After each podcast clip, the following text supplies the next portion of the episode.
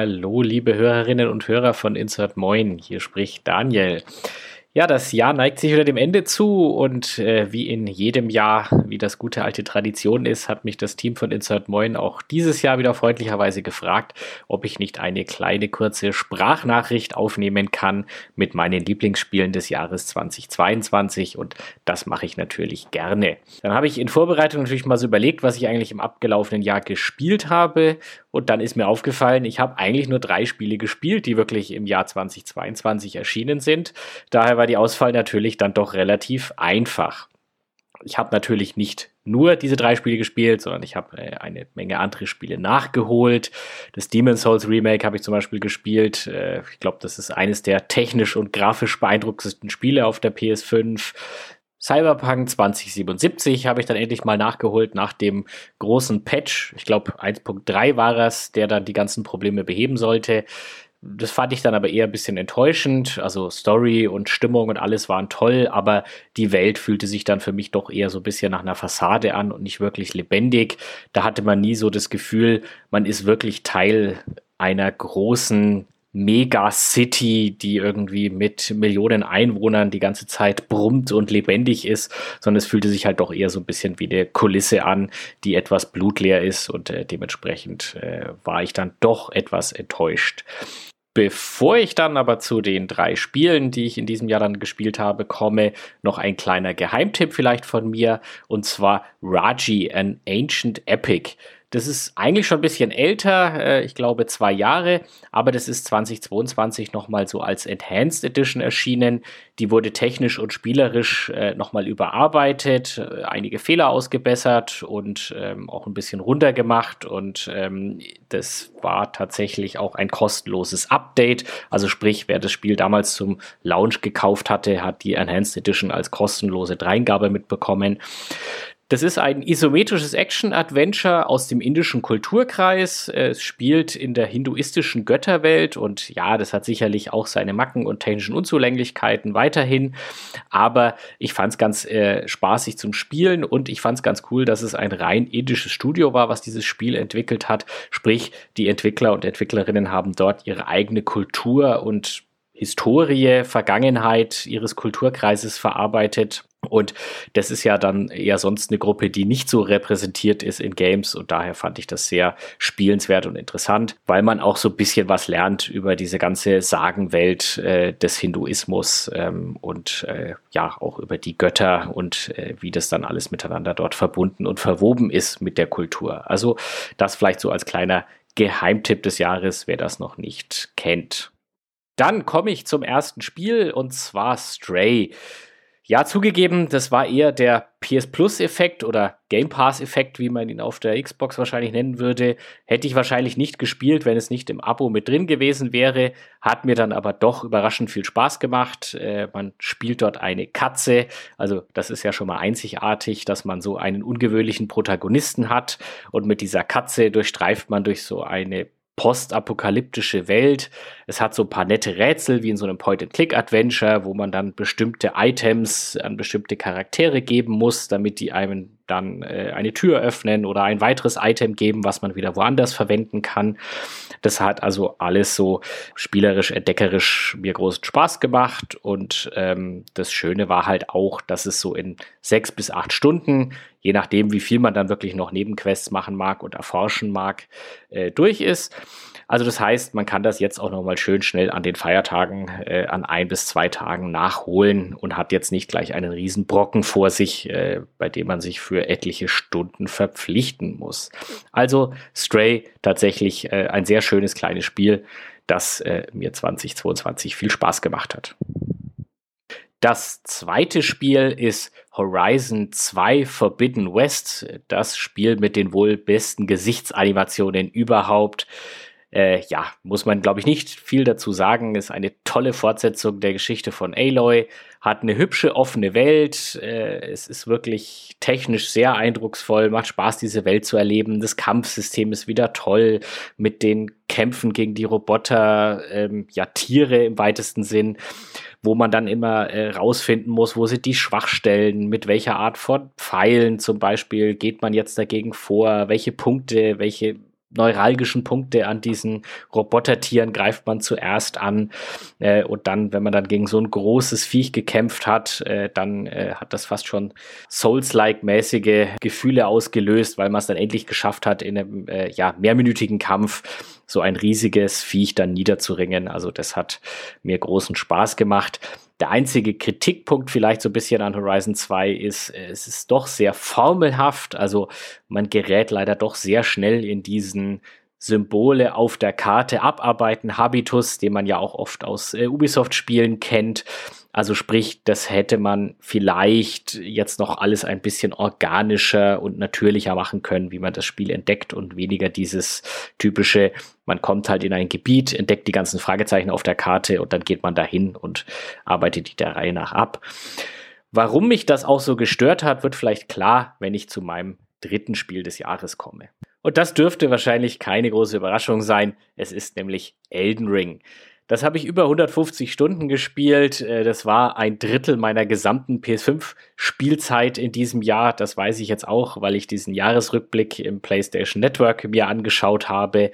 Und für mich war Elden Ring einfach ein absoluter Meilenstein, wie er echt nur alle paar Jahre mal daherkommt. Also Elden Ring ist wirklich überraschend, frustrierend, beeindruckend, fordernd es verweigert sich einfach vielen Konventionen und daher beschäftigt es einen aber auch so viel, weil ähm, man liest Guides, man schaut Videos zu Lore, man schaut sich Strategien für Bosse an. Das heißt, man ist mit diesem Spiel auch beschäftigt, wenn man es gar nicht tatsächlich spielt, weil man dann irgendwie abends noch äh, im Bett liegt und über irgendwas nachdenkt und noch mal auf dem Handy irgendwie nachschaut, äh, Moment, da hinten war doch auch noch irgendwas und dann guckt man noch mal schnell auf der Karte äh, online nach, wo irgendwelche Sachen sind, die man noch nicht entdeckt hat oder wo vielleicht noch ein Schlüssel zur Lösung für den nächsten Kampf liegen könnte könnte.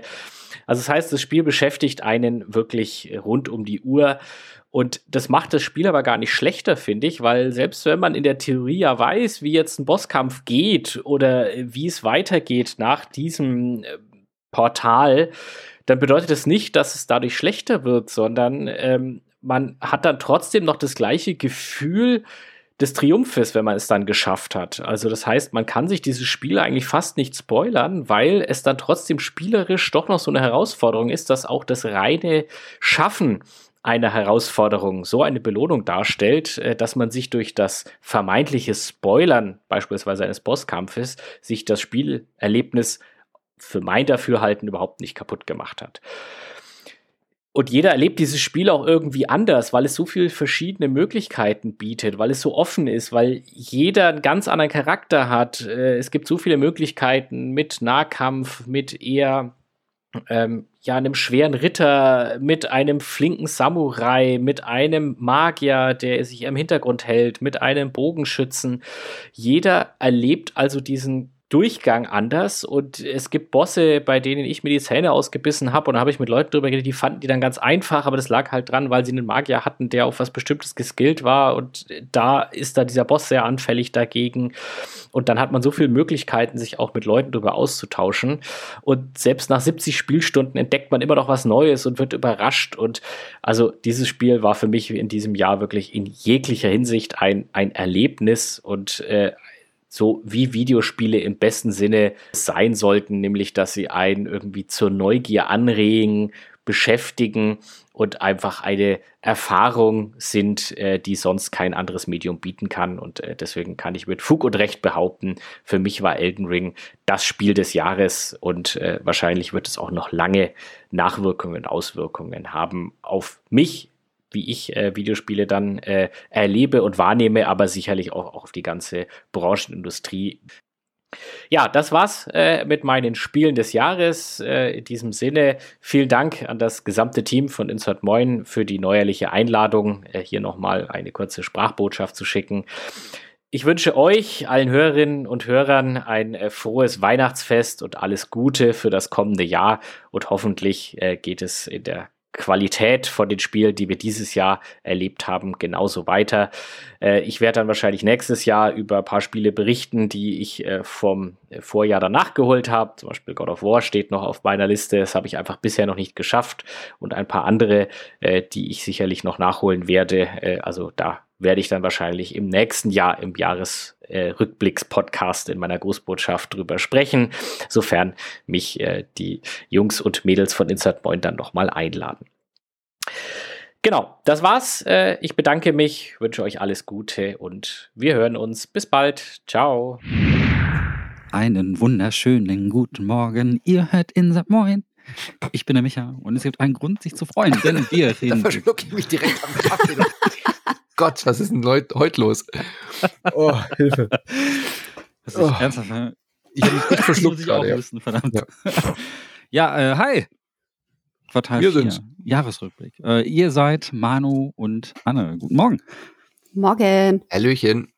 Endspurt.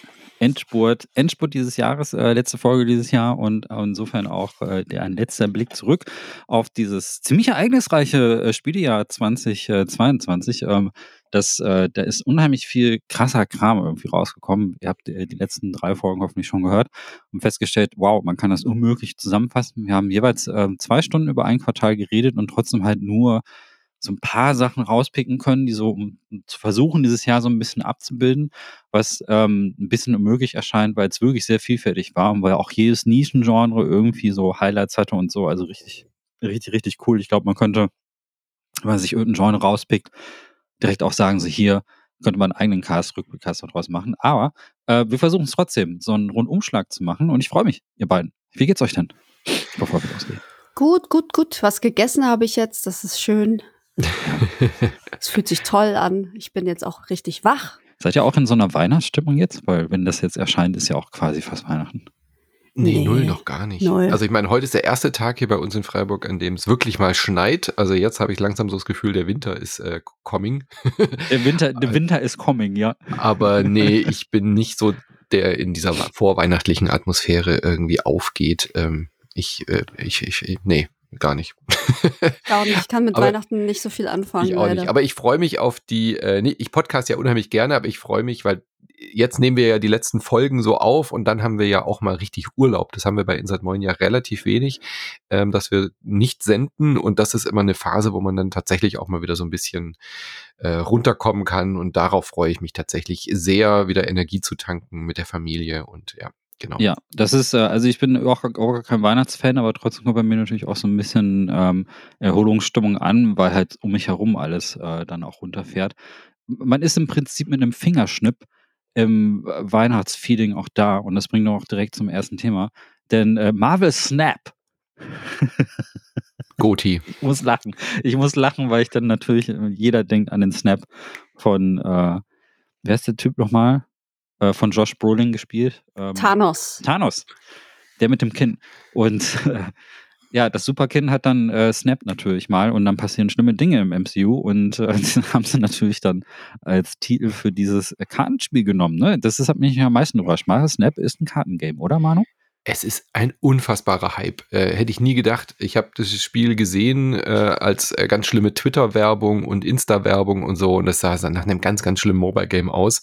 Ist äh, von äh, dem ähm, Creative Director oder so, der bei Hearthstone das schon so richtig äh, gepolished und rund gemacht hat. Also man kann ja viel über Hearthstone sagen und Blizzard, aber nichts über die Production Value von diesem Spiel und wie gut das aussieht und wie gut sich das spielt und wie gut es Tradable Card Games in die digitale Welt übertragen hat. Und Marvel Snap geht da jetzt noch mal einen Schritt weiter. Es ist so gut. Es ist auf einer spielerischen Ebene fantastisch.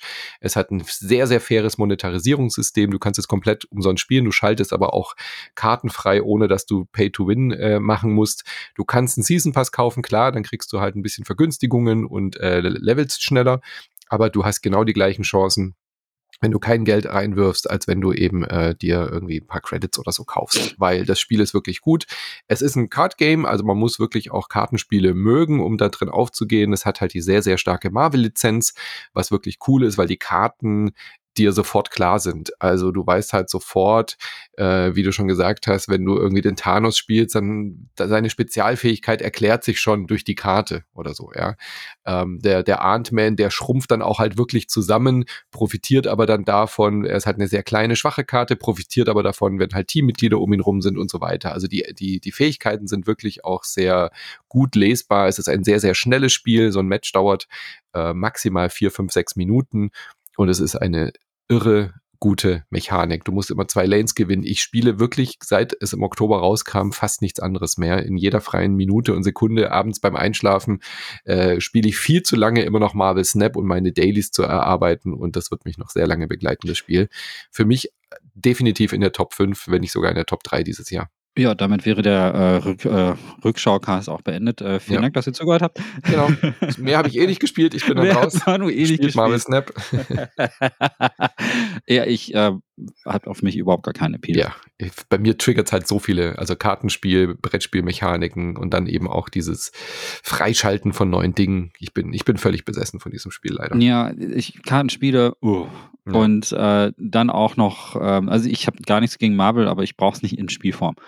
Ähm, ich fand das, äh, das Guardians of the Galaxy ganz cool, das äh, letztes Jahr rausgekommen ja. ist. Das ist so mhm. eins der, eins der wenigen Marvel-Spiele, die mir auch echt gut gefallen haben. Und bestimmt gibt es auch die ein oder andere, äh, das ein oder andere Ding, das ich jetzt übersehe, ähm, was auch gut war. Aber ansonsten hat das, aber das Franchise an sich ist jetzt, hat jetzt auf mich nicht so einen großen Appeal, dass ich jetzt so ein Kartengame dafür spielen muss. Und ich, ach, weiß ich nicht. Aber es freut mich, dass so viele Leute Freude damit haben. Das hat ja ziemlich viele auch überrascht wie dich, ne? Also wahrscheinlich mhm. haben viele so gedacht, so, oh, das ist so, Shad äh, so Raid Shadow Legends Style war überall. Ganz schlimm, so, ganz ne? schlimme Werbung auch, ja. so, so quasi überall.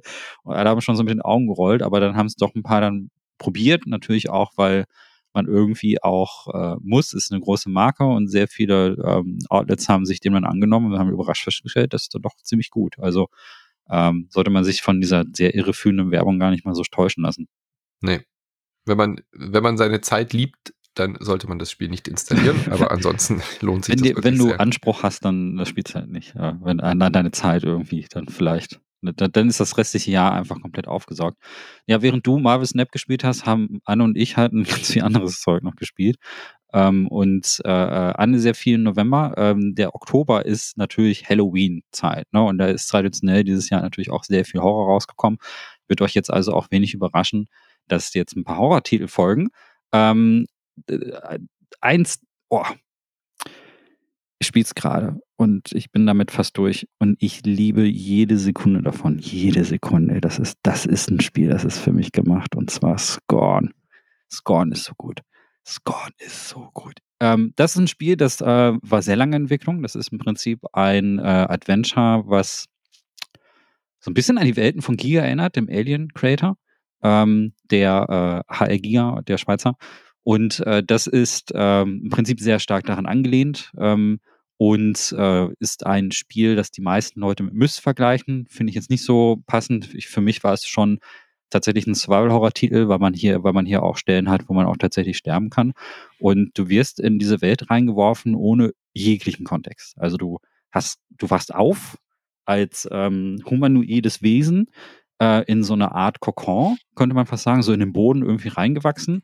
Du hast keine Ahnung, wer du bist, was du bist, äh, wie diese Welt funktioniert und musst irgendwie selbst herausfinden, wie es da rausgeht. Und dann äh, stellst du fest, dass diese gesamte Umgebung so aus biomechanischen Mechanismen zusammengebaut ist. Also das ist also Türen und andere Maschinen funktionieren schon über Hebel und Schalter und äh, du merkst, aber du musst aber ständig alles irgendwie mit deinem Körper machen. Also du musst ständig irgendwie die Finger in irgendwelche Armaturen reinstecken oder du so Apparaturen an deine Hand wirklich dran tackern lassen, so also richtig fest mit dem Körper verbunden und äh, ständig zieht man sich auch irgendwelche Sachen äh, aus dem Körper raus oder oder steckt die dann irgendwie in den Torso rein und so. Es ist super krasser Body Horror, der ähm, zumindest bei mir auch total gut funktioniert, aber auch, weil dieses Spiel einfach fast komplett, also nicht 100 Pro, aber fast komplett auf Jumpscares verzichtet und einfach sehr, sehr stark seine Atmosphäre weilen lässt. Und das hat bei mir so diesen Effekt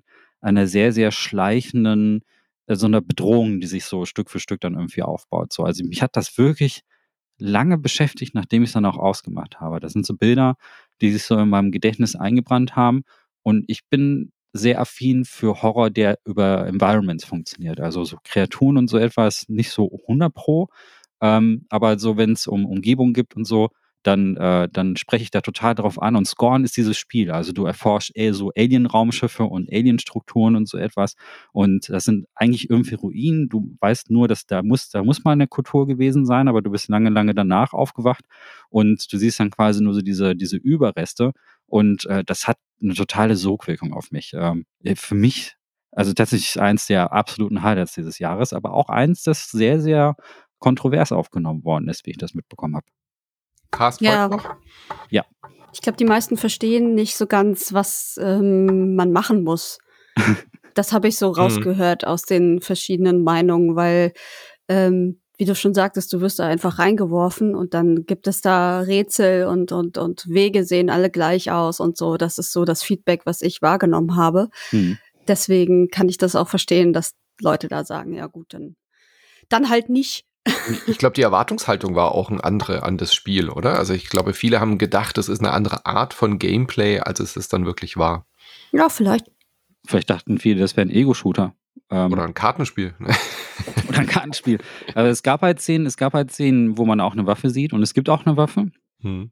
Man Eben, also aber ich, das wollte ich nämlich sagen. So. Viele dachten vielleicht, das ist eher so ein bisschen Shooter-mäßig oder so. aber Das es ist, halt, es ist halt sehr wenig Shooter. Also klar, man muss auch mal schießen, aber so ultra wenig Munition ähm, und benutzt diese Waffen auch teilweise einfach als Werkzeug. Also teilweise sind es auch Mhm. einfach irgendwie Werkzeuge, die, die halt so eine leichte Waffenästhetik irgendwie haben. Und Es ich, ist nicht Dead Space, genau. Nee, es ist überhaupt. Es ist auch nicht. Wir haben so ein Ding ja später im Dezember, äh, Callisto-Protokoll. Es ist das komplette Gegenteil. Ja. Also, wenn ihr bei Callisto-Protokoll da sitzt und denkt, dass dieser Sekundentakt von Jumpscares und Ekel und äh, wortwörtlich durch Scheiße warten ähm, ein bisschen ermüdend ist, dann, ist, dann solltet ihr Scorn euch angucken. Das ist genau das Gegenteil. Ähm, es ist auch Science-Fiction-Horror, es ist auch eklig, aber das macht es auf so eine ganz andere Art. Also, das geht mir wirklich viel näher. Ähm, das, ist, äh, das ist etwas, worüber total fasziniert auf der einen Seite künstlerisch. Ich finde, das sieht einfach total schön aus. Man sieht auch, dass die wirklich sehr lange an diesem Spiel gearbeitet haben. Und ähm, das, das ist äh, das ist mal das eine Ding. Ich denke, das ist auch etwas, was alle fasziniert, egal was man über das Spiel denkt. Aber diese, diese Art des, äh, gerade weil es so, weil es ohne Worte funktioniert und weil ich mir sehr viel selber zusammenreimen muss, finde ich es halt umso immersiver. Also das, das zieht mich halt total rein. Also für mich persönlich eins der absoluten Highlights des Jahres. Cast folgt natürlich. Ähm, genauso wie beim nächsten Titel, äh, da will ich auch gar nicht so viel zu sagen. Auch eins der besten Spiele für mich, die dieses Jahr rausgekommen sind, ist Signales. Ähm, das ist so ein bisschen das Tormented Souls äh, von, aus dem Jahre 2022, ein klassisches Survival-Horror-Spiel, interessanterweise auch aus Hamburg. Ähm, das ist echt das Jahr der deutschen Entwickler. Uiuiui. Das haben zwei Leute aus Hamburg gemacht. Ähm, die haben so ein, ähm, so, das hat so ein, auch so ein Retro-Stil. Also das ist alles äh, so Vogel, ISO, nicht, nicht ISO, so eher so Vogelperspektive, alles so ein bisschen auch in einem ähm, so leicht pixelig. Äh, dann gibt es Szenen, wo man wie in einem Adventure in so 3D-Szenen kommt, äh, wo man da Sachen anklickt, die man dann untersucht und so weiter. Also es mischt auch so ein bisschen Adventure-Elemente mit rein und ist auch Science-Fiction-Horror, so ähnlich wie Callisto und Scorn. Und geht aber auch wieder in eine andere Richtung. Also das bewegt sich eher so in Richtung Cyberpunk-Horror. Da geht es sehr viel um Identität und es geht sehr viel auch ähm, um darum, wer ist man selber und so weiter. Das hat mich insofern sehr stark an Returnal erinnert, nur ohne diese ober oberbordende Bullet-Hell-Action, sondern eher, dass es die Mechanismen eines klassischen Survival-Horror-Spiels auch tatsächlich verfolgt. Also Munitionsknappheit, Itemknappheit, Ressourcenknappheit, sehr viel Erkundung in den Räumen, sehr viel äh, auch wirklich Rätsel lösen, Rätsel, die auch mal wirklich auch ein bisschen Grips erfordern, tatsächlich, also wo die Lösung nicht sofort ausgesprochen wird. Nicht so Lara Croft-Style, ich sollte diesen Hebel da drücken, Mhm. sondern wirklich tatsächlich, dass man nachdenken muss, wie komme ich jetzt an den Keycode dran, was gebe ich da jetzt ein, wie mache ich die Sachen wirklich gut. Und auch ein Spiel, das mit einer sehr, sehr stillen Atmosphäre überzeugt. Auch hier wacht man auf, hat so ein bisschen ähm, nicht so richtig ganz im Plan, was los ist und ist anscheinend abgestürzt mit einem Raumschiff. Daher auch die Verbindung zu Returnal auf einem Eisplaneten, daher auch die Verbindung zur Callisto-Protokoll. Und äh, man, man muss irgendwie versuchen, aus dieser Situation was zu machen. Und andere Menschen, die dort irgendwie äh, auf diesem Raumschiff waren, sind aber alle noch in ihren Kryokammern irgendwie drin. Also es gibt diese, ne, damit sie reisen können, sind sie, sind sie in diesen Schlafkammern. Ich glaube, das ist so, kann man sich so ein bisschen wie bei Alien auch vorstellen, diese Schlafkammern. Und du bist deshalb irgendwie, obwohl du weißt, dass da eigentlich theoretisch Menschen oder andere Personen sind, fühlt man sich trotzdem unheimlich allein. Und dieses Gefühl machen sie wirklich gut. Aber da gibt's auch einen eigenen Cast. So. Das ist ästhetisch total cool, hat so einen leichten Anime-Touch irgendwie, gemischt mit dieser PS1-Ästhetik. Sieht super interessant aus, hat einen echt guten Soundtrack, der wirklich auch sehr dezent eingesetzt wird. Und auch das wieder komplette Antithese zu Callisto. Ähm, super, super schleichende Atmosphäre, hat mir total gut gefallen. Absolutes Highlight. Äh, werdet ihr aber auch nächstes Jahr von hören, weil äh, darüber habe ich noch viel zu sagen. ja, äh, wollen wir vielleicht äh, das letzte Horrorspiel für diesen Oktober nochmal abschließen? Es gab natürlich noch eine ganze Reihe mehr. Ein Spiel, das der Manu aber zumindest angespielt hat, was ich wiederum nicht gespielt habe, ist Plague Tale. Äh, Requiem, das ist der zweite Teil von Plague Tale. Der erste ist einer meiner absoluten Lieblingsspiele. Hm. Ähm, sehr gefeiert. Äh, hört den Cast mal nach, falls ihr ähm, davon noch nicht Wind bekommen habt und so. Zweiten habe ich leider noch nicht gespielt. Was witzig ist, weil ich mir nämlich auch parallel den Soundtrack gekauft habe und den habe ich schon rauf und runter gehört. weil er auch von meinen Lieblingskomponisten Olivia de Rivera kommt. Mhm. Ähm, erinnert euch, der hat Dying Light Anfang des Jahres gemacht und übrigens auch den Soundtrack zum Vampire gemacht, ähm, dem Vampire Adventure. Und Requiem, der hat halt drei Soundtracks dieses Jahr rausgehauen und das ist einfach auch wieder ein guter Soundtrack. Und Manu, da musst du jetzt aber einspringen, weil ich habe es noch nicht gespielt. Wie ist denn so dein erster Eindruck? Ja, da kommt auch ein Cast im Januar, äh, ist auch ein Spiel, auf das ich mich sehr gefreut habe, zeitlich auch noch nicht dazu gekommen. Äh, ich gebe die Schuld jetzt nicht komplett Marvel Snap, sondern auch äh, ein paar anderen Spielen, die jetzt ja. noch gespielt wurden im Oktober. Der Oktober war wirklich auch voll. Äh, und äh, deswegen leider nur jetzt so die ersten zwei Stunden, glaube ich, gespielt. Ähm, sehr, sehr polished. Also es hat einen riesen Sprung nach vorne gemacht, äh, was die grafische Qualität angeht.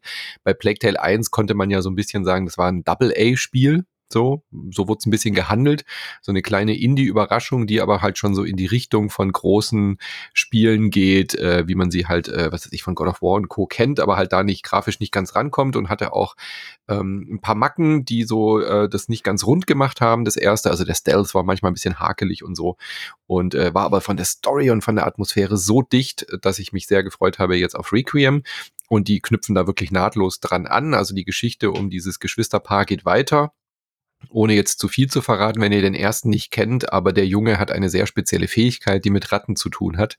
Und äh, da geht's natürlich auch direkt weiter. Das geht halt viel um diese Liebe der Schwester zu dem Bruder und ähm, ähm, der Stealth ist ein bisschen lockerer geworden. Der war im ersten sehr wie soll man das sagen? Aufdringlich. Sehr, sehr, aufdringlich und man musste Dinge genau so machen und es war ein bisschen stressig und nervig und beim zweiten hast du ein bisschen mehr Freiheiten, wie du mit diesen Situationen umgehst, also wie du äh, dich bewegst, äh, du hast viel mehr, viel mehr Raum, viel mehr Platz. Und äh, natürlich, was halt typisch ist für so eine Fortsetzung, du hast halt ein paar neue Gadgets, paar neue Fähigkeiten und so weiter. Aber grafisch vor allem, das ist so hübsch geworden, dieses Spiel. Sieht so viel besser aus als der erste Teil und der war ja schon nicht hässlich. Also freue ich mich drauf, den jetzt auch über die Feiertage ähm, dann durchzuspielen und da einzutauchen. Da wollte ich mir aber die Zeit eben auch nehmen, mich auf diese Geschichte dann ganz einzulassen und den jetzt nicht irgendwie durchzurushen. Nee, das ist, äh, der erste war ja auch so. Also, das ist ein Spiel, das sehr von der Atmosphäre auch lebt, natürlich. Ne? Die, diese Horrorinterpretation der, ähm, der Pest im Mittelalter, das Ganze ist ja sehr, sehr fantasymäßig dann aufgenommen. Und ähm, ich finde ähm, aber auch, äh, dass hier die, es geht ja sehr stark um die Beziehungen der Geschwister, der beiden. Und ähm, dass äh, die Musik, jedenfalls, was ich höre, das klingt so ein bisschen nach, da muss man die Atmosphäre auch wirklich sacken lassen. Also man muss sich da wirklich extrem drauf einlassen, darf nicht abgelenkt sein, darf nicht auf sein Handy gucken, wirklich komplett eintauchen. Und ich glaube, ähm, das hat auch sehr viele Leute überrascht, weil hm, man dieses Pest-Thema auch eigentlich nicht so oft in Spielen sieht. Tatsächlich. Äh, Plague Tale fand ich damals halt irgendwie eine Überraschung, weil äh, klar, du hast so Strategiespiele, wo das wo die Schwarze Pest auch einfach mal eine Rolle spielt irgendwie, aber es wirklich mal so ähm, so intensiv zu erleben, war dann, dann doch schon mal einfach eine andere Erfahrung irgendwo. Und äh, fand ich halt ganz cool. Und man merkt halt irgendwie auch, das ist ein französisches Spiel. Man merkt halt irgendwie, das sind halt Leute, die sich sehr, sehr stark ähm, der, der aus diesem Kulturkreis irgendwie mhm. rauskommt. Und es hat einfach so Feinheiten in der Art, wie die Kostüme gemacht sind, in der Art, wie die, die, das Umland dargestellt ist, in der Art, wie die Botanik dargestellt ist und so. Das finde ich total faszinierend. Aus künstlerischer Sicht finde ich es total cool. Und ich habe auch so Stimmen gehört, dass viele Leute sagen, ah, das ist zu, das ist zu sehr äh, zugepolished, falls es das Wort gibt. Mhm. Also es orientiert sich zu stark an dem Blockbuster-Kram. Ähm, das fand ich aber eigentlich schon am, beim ersten ziemlich cool. Das ist, äh, sie, es ist ja quasi die Formel, die man auch von Last of Us und so weiter kennt. Also das habe ich auch gehört, dass das der zweite Teil so ein bisschen formelhafter wird, mhm. weil es halt alles drin hat, was so AAA-Spiele haben wollen. Wie gesagt, kann ich noch nicht richtig beurteilen.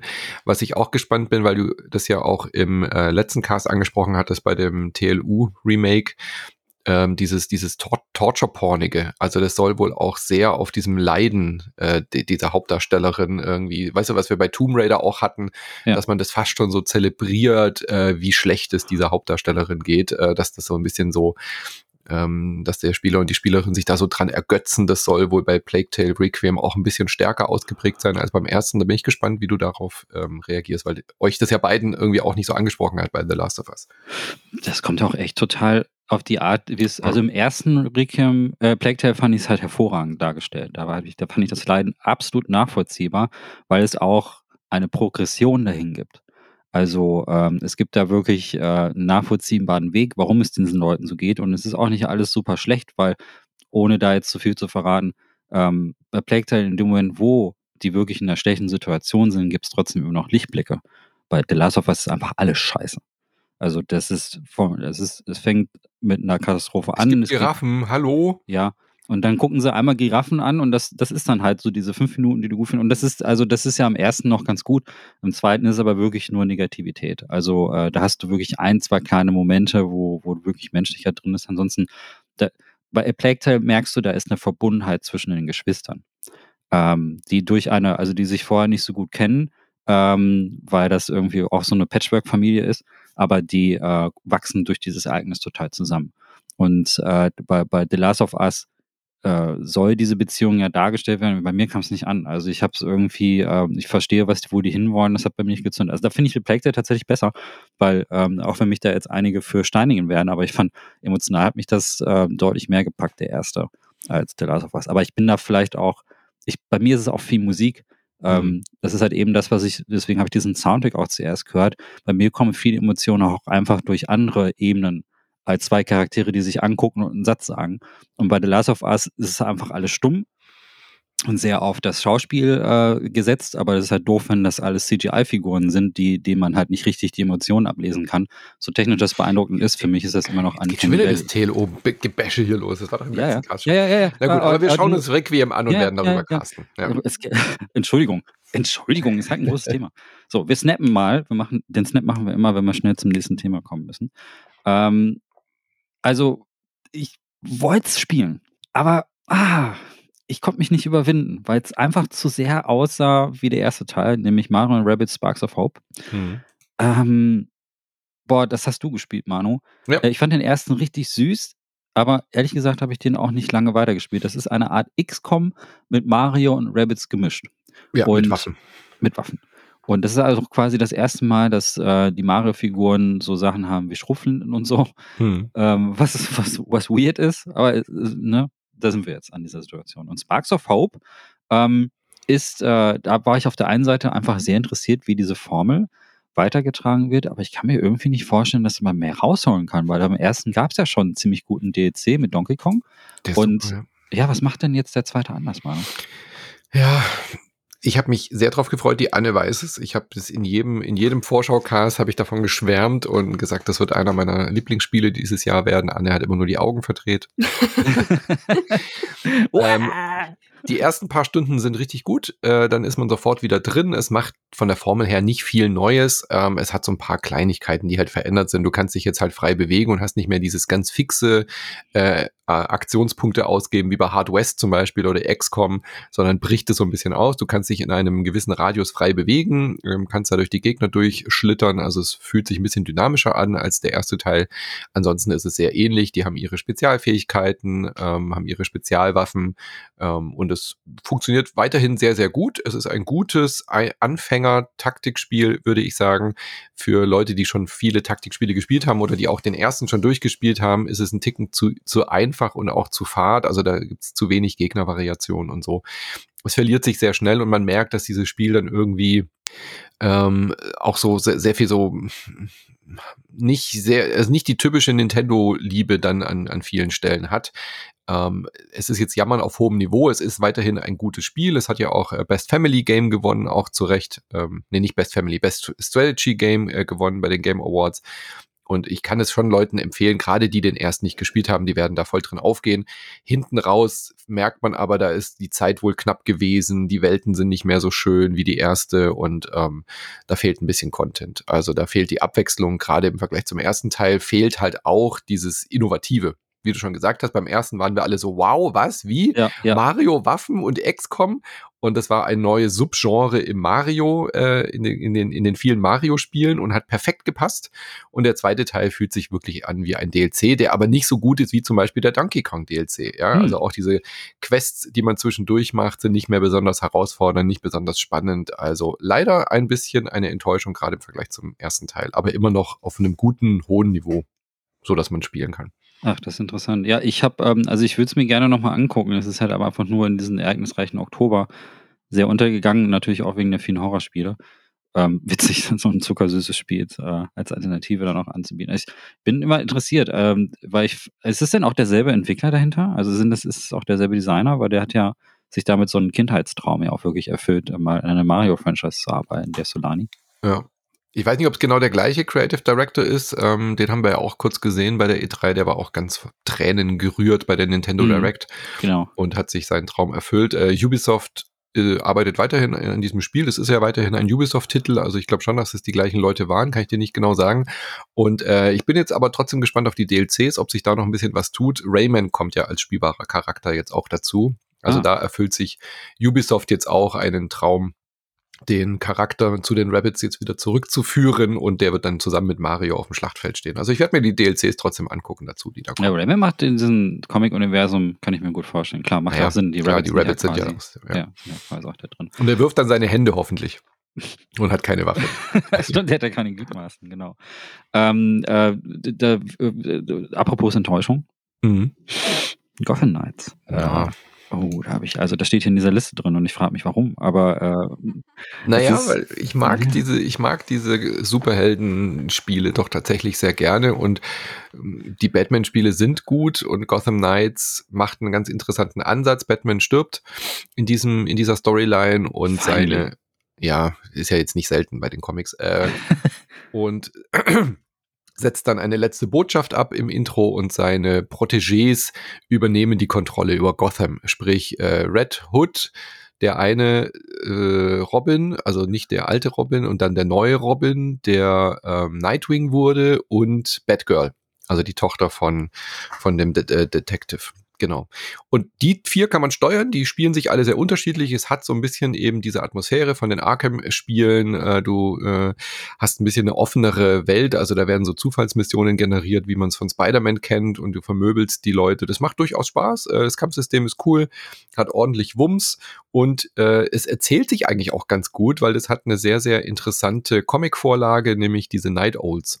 Und das ist eine, eine der beliebtesten Comic-Reihen wohl oder Comic-Geschichten in diesem Batman-Universum, ist aber eigentlich keine klassische oder ist eigentlich eine klassische Batman-Geschichte und Batman kommt ja hier gar nicht vor. Deswegen war ich, ähm, ich bin da nicht so drin in der Thematik, habe mich aber da ein bisschen eingelesen und wie die Story da zu Ende geführt wird, ist völlig Hanebüchen. Also der Anfang ist richtig stark, dann hast du auch so spezielle Charaktermissionen, die die äh, Figuren wirklich emotional voranbringen. Also du hast zum Beispiel halt diesen Red, äh, Red Hood, der dann halt auch schon mal tot war und äh, damit irgendwie klarkommen muss, weil er in dieser Wiederauflebungskammer da lag und äh, aber eben sich nicht mehr an alles erinnern kann und so. Du hast wirklich starke Momente auch mit Batgirl und so und dann wird's total albern hinten raus. Also das ist so ein Witz am Ende, was, was da passiert und diese ganze emotionale Wucht, die sich am Anfang aufbaut, wird echt mit Füßen getreten. Könnt ihr im Podcast nochmal genauer nachhören, ohne Spoiler äh, berichten wir da auch ein bisschen drüber und das ist sehr, sehr traurig und sehr, sehr schade. Jetzt bleibt meine Hoffnung auf Suicide Squads, Anne. Ei, ei, ei, ei, ei. Ah, Suicide. Squad, äh, dass die das besser hinkriegen, aber ich äh, ja, bin, bin bezweifle es. skeptisch. Ich bin skeptisch. Also das ist, ich, ich habe da, ich stehe da nicht so drin in der Materie, deswegen danke für deine Einladung. Es ist aber so rein von außen geschaut, ne, rein wirklich von außen betrachtet, ist Gotham Knights für mich so die Encapsulation von einem Open World Mainstream Titel irgendwie. Also da, das, es sieht so generisch für mich aus. Ich kann es schwer in Worte fassen, aber ich finde diesen Render-Look schon ganz schlimm. Die sehen halt alle aus wie so Gummifiguren. Und äh, ich mag, äh, das ist der, das ist ja wirklich alles äh, bei The Book irgendwie drin. Das, was man Saints Row halt quasi vorgeworfen hat, ist für mich aber wirklich so auf dem ersten Blick von außen betrachtet, wirklich von außen betrachtet nochmal betont, ist halt Gotham Knights. So, da ist alles drin, was ein Open World Spiel haben muss. Du hast lauter Fähigkeiten. Ich frage mich aber halt eben, was es irgendwie Neues äh, auf den Tisch legt, wenn man schon die anderen, ne, dieses Arkham City zum Beispiel gespielt hat, was ja ziemlich gut, glaube ich, war. Ähm, Habe ich nicht gespielt, aber die, äh, das, äh, das ist hä? Wo ist der Appeal? Also das spricht ja dann wirklich nur hundertprozentig dann die Comic-Fans an. Und ist es denn dann auch so, Manu, dass man dann auch so lauter Aufgaben erfüllt, die auch so ein bisschen langweilig sind? Muss man da auch so Nebenmissionen und so einen Ja, Scheiß ja. machen? Ja. Also es Und- macht durchaus Spaß, die Skillpunkte dann freizuschalten, weil du dann Ja. halt neue Kampffähigkeiten kriegst. Und es gibt Spezialmissionen, die geskriptet sind, die sind fantastisch. Also ähm, Harley Quinn aus dem Gefängnis auszubrechen und dann lässt sie so einen riesen Heißluftballon los und der schwebt durchs Gefängnis und du musst dem hinterherrennen. Währenddessen läuft irgendwie äh, Lady Gaga oder so, ich weiß den Song gerade nicht mehr. Und äh, Disco-Lichter gehen an. Das ist eine der besten Missionen, die ich dieses Jahr gespielt habe. Wirklich. Aber das sind halt so einzelne Highlights in diesem Spiel. Und äh, Gotham Knights wäre so viel besser gewesen, wenn sie da wirklich ein lineares Spiel gemacht haben. Ich finde ja eh immer, bei den Arkham-Spielen, je offener sie wurde, desto schlechter wurden sie. Also das Beste ist Ja. ja wirklich einfach Arkham Asylum, Das ist richtig wo du gut, wirklich Das linear durchgehst äh, mit Nightmare und so und danach die Open World hat dem Spiel nicht gut getan und das tut Gotham Knights auch äh, ein bisschen das Genick Das ist brechen. ganz witzig, weil ich mag ja Batman eigentlich nicht, aber da hat man mir immer gesagt, du magst Horrorspiele, du musst Mhm. Arkham Asylum spielen. Und das ist wirklich gut. Ja. Ähm, es hat halt wirklich gute Momente und da finde ich halt, das fand ich auch wirklich noch interessant. Und da habe ich, frage ich mich halt immer, was diese Open World Sachen, wo, wo ist der, der Appeal, wenn das jetzt offener ist? Weil dann kann man ja wahrscheinlich nicht so gut Geschichten erzählen. Das ist der direkte Vergleich, der mir jetzt einfallen würde, wäre jetzt Spider-Man. Ähm, findest du Spider-Man jetzt besser oder schlechter als Gotham? Das sind Welten dazwischen. Also schon Spider-Man viel, viel besser. Spider-Man ist eines der besten Spiele, die es die, die wo gibt. Wirklich. Also fantastisch.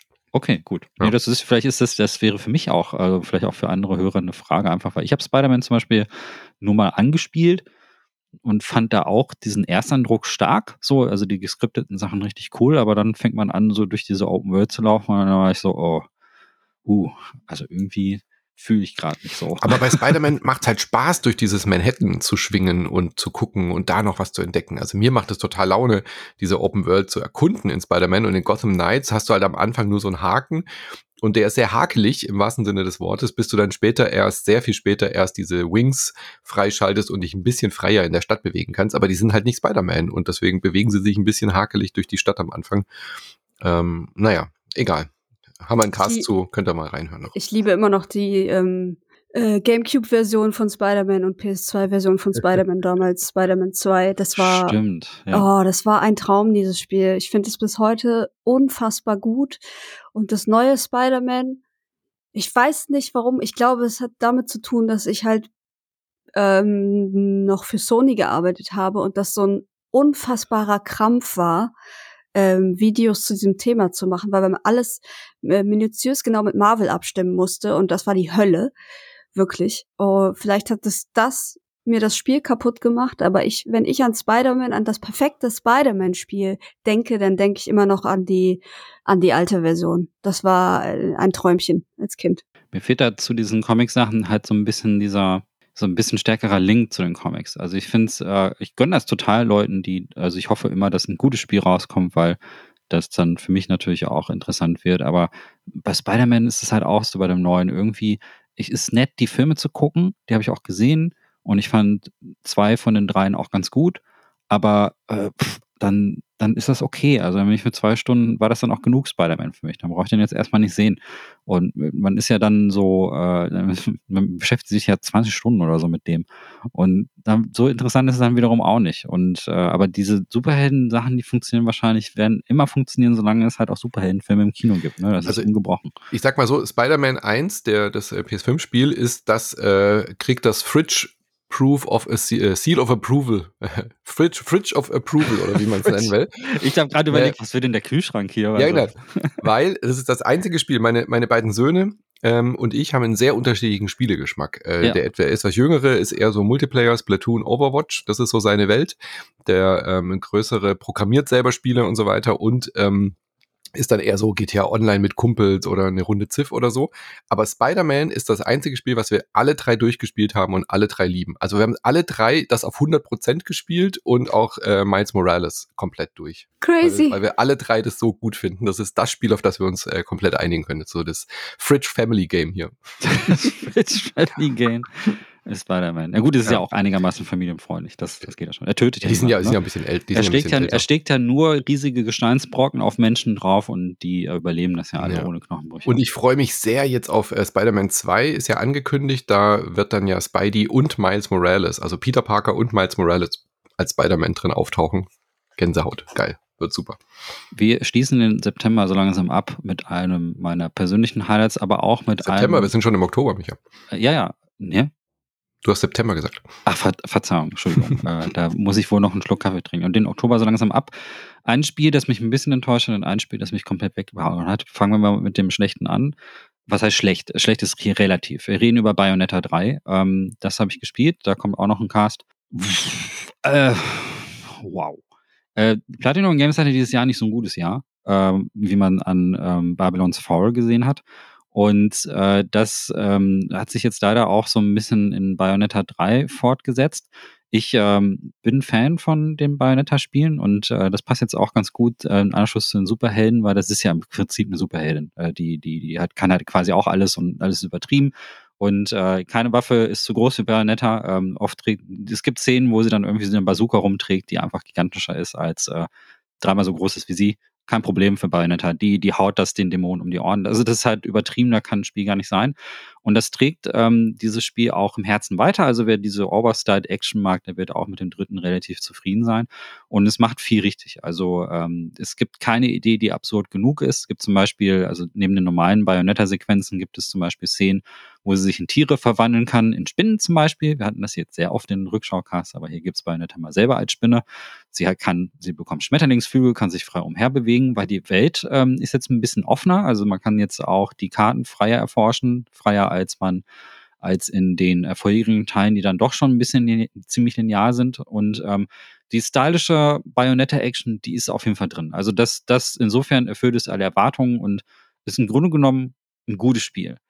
Es hat nur ein Problem. Es ist nur auf der Switch rausgekommen und die Switch kommt dann null mit klar. Also es gibt zum Beispiel eine Szene, da verwandelt sich Bayonetta in so ein Kaiju, Kaiju-Monster, also sowas wie Godzilla. Und äh, du hast dann so eine, so eine geskriptete Sequenz, wie um dich herum so eine Großstadt zusammenbricht und äh, zu, Züge fliegen durch die Gegend und werden durch die Gegend gesteuert, während du natürlich einen noch viel größeren Gegner bekämpfst und so. Und es ist einfach ein komplettes Durcheinander. Und da schraubt die Switch einfach alles runter, um das irgendwie noch adäquat mit ähm, einer halbwegs flüssigen Framerate irgendwie hinzubekommen. Sieht sehr matschig aus. Die, die, die Auflösung ist super schmierig und ähm, Oft hast du auch so, ähm, so einen Dithering-Effekt, ähm, wenn du ähm, mit, mit irgendwelchen Monster in deinem Kamerasichtfeld drin sind. Also manchmal dreht sich die Kamera halt so etwas ungünstig, dass die Monster, die meistens natürlich alle größer sind als Bayonetta, dann so im Sichtfeld sind. Und das lösen sie, damit du da durchsehen kannst, lösen sie mit so einem Transparenzeffekt, den man halt natürlich auch von anderen Spielen kennt. Der ist aber, damit das Performance spannend ist, so, ähm, das nennt man mit so einer Dithering-Technik gemacht. Das sieht so aus, als hätte man so ein Quadratmuster. Habt ihr bestimmt schon aus anderen Spielen gesehen. Das spart unheimlich viel Performance, sieht aber einfach die ganze Zeit total störend aus. Man hat das man hat quasi immer solche Sachen im Gesicht. Das ist äh, vorne und hinten ist das technisch echt schwierig für diese Konsole. Und ich will nicht sagen, dass es denen komplett misslungen ist. Die haben, die haben wahrscheinlich ihr Bestes gegeben. Es ist insofern eigentlich ein Wunder, dass es überhaupt läuft. Aber bei keinem Spiel dieses Jahr habe ich mir so sehr gewünscht, dass da ein Port für eine andere Konsole kommt. Und da gibt's halt einfach keine Chance, weil das ein Nintendo-Spiel ist. Also das wird für immer auf der Switch sein. Und das ist ein eigentlich gutes Spiel, was durch die Technik komplett, äh, also nicht komplett, aber ziemlich kaputt gemacht wird. Da war ich äh, ziemlich underwhelmed leider. Es, ist, es zeigt, wie stark wir eine Switch Pro brauchen. Also das Spiel auf einer stärkeren äh, Switch, die einfach alle Switch-Spiele spielt, aber ein bisschen mehr Performance, bisschen mehr Grafik-Power bietet, das wäre die ideale Lösung, weil du hast recht, Nintendo hat das Ding finanziert und gepublished, das wird nicht für andere Systeme rauskommen. Das werden wir nicht sehen. Ähm, außer sie trennen sich halt irgendwann mal vielleicht von keine Ahnung, wird nicht passieren. Wird, nie, wird und, nicht passieren. Äh, also das finde ich wirklich sehr, sehr schade, weil, äh, aber warum hat es denn trotzdem so wahnsinnig gute Kritiken bekommen? Also Bayonetta 3 hat einen 85er Schnitt, hat teilweise 9 von 10 Wertungen gekriegt, hat äh, Best Action Game gewonnen gegen Sifu. Das muss man auch erstmal schaffen in diesem Jahr. Ähm, und es stört dich die Technik einfach überwiegend mehr als die vielen anderen Reviewer international? Ich habe es ja selber auch noch Ich weiß, gespielt. ja, ich habe es ja auch ähm, unterwegs gespielt im Handheld-Modus. Ähm, Das kommt auch noch mit dazu. Ähm, ich habe es halt auch natürlich, so wie man eine Switch halt auch benutzt, ne, auch mal mitgenommen mhm. und äh, dann halt auf der Switch Lite gespielt. So, da war, hat das, da hat es mir überhaupt gar keinen Spaß gemacht. Also bin ich relativ schnell dann einfach, habe ich es dann nur am Fernseher gespielt.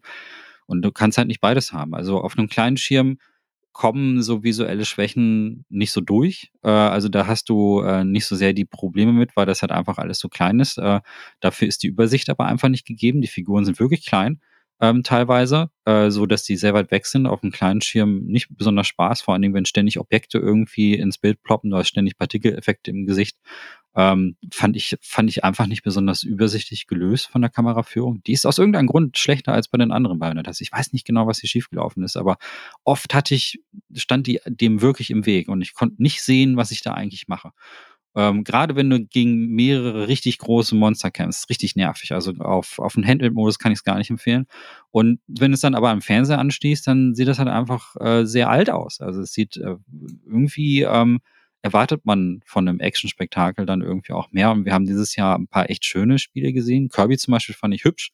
Das war eine gute Mischung aus einem, aus eher Low, uh, Low Assets, die, die aber trotzdem vom Art Design wirklich gut gemacht waren. Und äh, bei Bayonetta ist es ein ziemlich ambitioniertes Design. Man muss auch sagen, Charaktere und Kreaturen, und das ist zum Glück ja auch der richtige Fokus, das ist schon das, was bei Bayonetta auch ganz gut aussieht.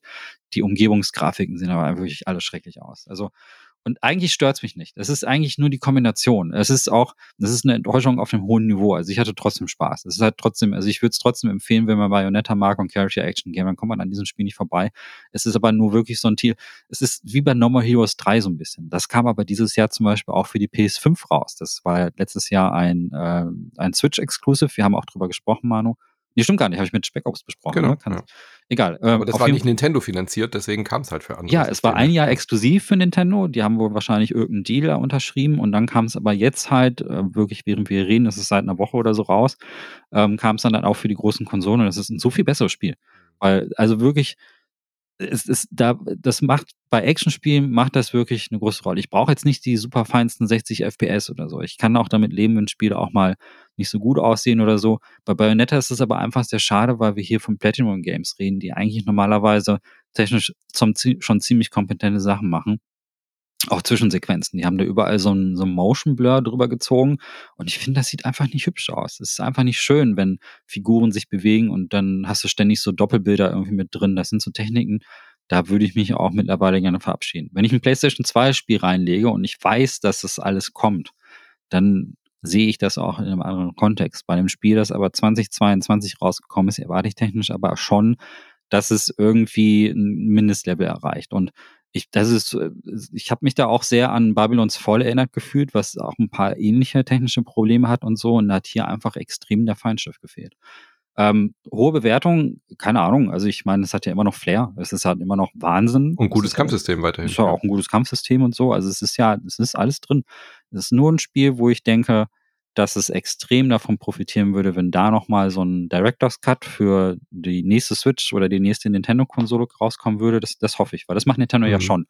Neu Das muss doch endlich mal kommen, oder? Ich glaube, also spätestens zum neuen Zelda könnte ich mir vorstellen, dass da irgendwie vielleicht mal ein Upgrade Guck dir kommt. doch mal das neue Pre das Preview-Footage auch von Zelda an. Das ist ja, ja auch wirklich. Aber das haben wir damals ja auch schon gesagt. Und Habt ihr, ja, es ist ein, ein Thema, das auch viele sagen. Und man sieht ja auch, das ist ja nicht das einzige Switch-Spiel, wo wir jetzt an der Grenze sind, wo wir sagen würden, okay, das wäre jetzt mal ganz cool, wenn ein Update kommt. Und sie müssen das Rad ja nicht neu erfinden, bloß eine neue, eine neue Switch oder sowas rausbringen. Es ist nicht die Sorte Spiel, wo das passt. Und der Kompromiss geht da halt auch nicht. Und Bayonetta ist es schade. Also ähm, hinzu kommt, das muss ich noch abschließend sagen, ist ja alles auch grau. Bayonetta spielt in so einer postapokalyptischen Welt, ist es nicht mehr so bunt wie die alten Teile. Und es hat diese niedrig aufgelösten Sachen und diese Schmiereffekte und dann auch noch sehr grau. Es ist ästhetisch auch nicht so pleasing wie die anderen Bayonettas. Ich fand Bayonetta 2 wirklich hübsch. Ähm, äh, der erste hatte auch so ein bisschen diese grau-braune Ästhetik, aber der zweite war wirklich echt bunt, cool und hatte auch sehr viel pralle Farben, was super zu Bayonetta passt. Das Ding hier ist halt auch einfach offen Brei und wenn du da durch so eine Höhle durchläufst, das ist einfach optisch auch wahnsinnig ermüdend. Also weiß ich nicht, ähm, kann die Begeisterung nicht so hundertprozentig teilen und ich achte normalerweise nicht so sehr auf Technik, diesmal hat es mich aber wirklich gestört. Ähm, aber mehr hört ihr dazu ja auch im Cast. Es, es, ach, jetzt fast nur Spiele, die wir beide gespielt haben. Jetzt muss ich auch noch mal kurz abschließen mit dem Spiel, das ich wiederum großartig finde. Nee, lass uns mal kurz über Lego Brickheads reden. Das ist ja auch noch in der Liste. Au! Oh, ah, das haben wir angeteasert in dem ähm, in einem der vorigen Casts. Oh, das ist super. Wer hat's von euch gespielt? Hm? Warum und äh, du hattest es ja schon erwähnt, ja, weil ich nicht ja. intensiv genug gespielt habe, um da viel zu, zu sagen, aber ähm, ich wollte es jetzt auch auf jeden Fall nochmal reinnehmen in den Cast, weil es just gestern, vorgestern zum Zeitpunkt der Aufnahme dann auch beim Deutschen Entwicklerpreis ausgezeichnet wurde. Dies, das war das, was ich meinte mit äh, Zürich und Österreich. Mhm. äh, also das ist das Spiel aus Österreich. Äh, Lego Bricktales, wirklich sehr, sehr süß. Ich hatte die auch auf der Bühne bei äh, IGN, als wir da bei der Gamescom waren. Und die leben für, für Lego. Also die haben da so viel Liebe reingegossen und äh, ich finde es so erstaunlich, dass so ein kleines Studio aus Österreich halt diese Lego-Lizenz bekommen hat. Ähm, aber wenn man das Spiel spielt, weiß man auch warum, weil die halt einfach zu 100 Prozent diese äh, Ästhetik geschafft haben, äh, virtuell umzusetzen. Und es ist sehr viel mehr ein Lego-Spiel, als es alle bisherigen Lego-Spiele waren, weil du wirklich ähm, baust. Das sind nämlich die Leute, die den Bridge Builder gemacht haben. Kennt ihr den? Wo man eben diese Brücken baut. Wir hatten das auch schon ein paar Mal bei uns im Cast. Wir hatten diese Portal-Variante, wo man eben Bridge Constructor, genau. Und diese Grundmechanik haben sie eben jetzt reingenommen. Das heißt, du gehst dann halt so hin, läufst durch diese Miniaturwelt, du hast so wie so Dioramen, äh, auf die du blickst, die wirklich original aussehen, als wären das halt echte Lego-Teile und die nehmen auch die echten Lego-Teile. Also die Blumen sind auch diese Steckblumen, wie man sie kennt und nicht wie bei den äh, größeren Lego-Spielen, wo man auch immer wieder so Elemente hat, die es gar nicht aus Lego gibt oder die gar nicht so baubar wären. Und dann kommst du an eine Stelle und dann ist halt eine Mission, ja, wie kommst du da jetzt rüber? Ja, gut, bau eine Brücke. Und dann baust du halt wirklich aus Lego irgendwie eine Brücke, musst auch irgendwie einigermaßen gucken, wie du mit diesen Teilen zurechtkommst. Und das ist dann halt das Gameplay. Du hast eine begrenzte Anzahl von Teilen und musst dann da Zeug zusammenbauen. Und das ist super putzig und dann schaltest du Kostüme frei und äh, wirklich ein schönes Lego-Puzzle-Game. Ähm, perfekt auch fürs Steam Deck gemacht, also ge geeignet. Kann man wunderbar mobil spielen und ähm, ja, kann ich wirklich sehr ans Herz legen.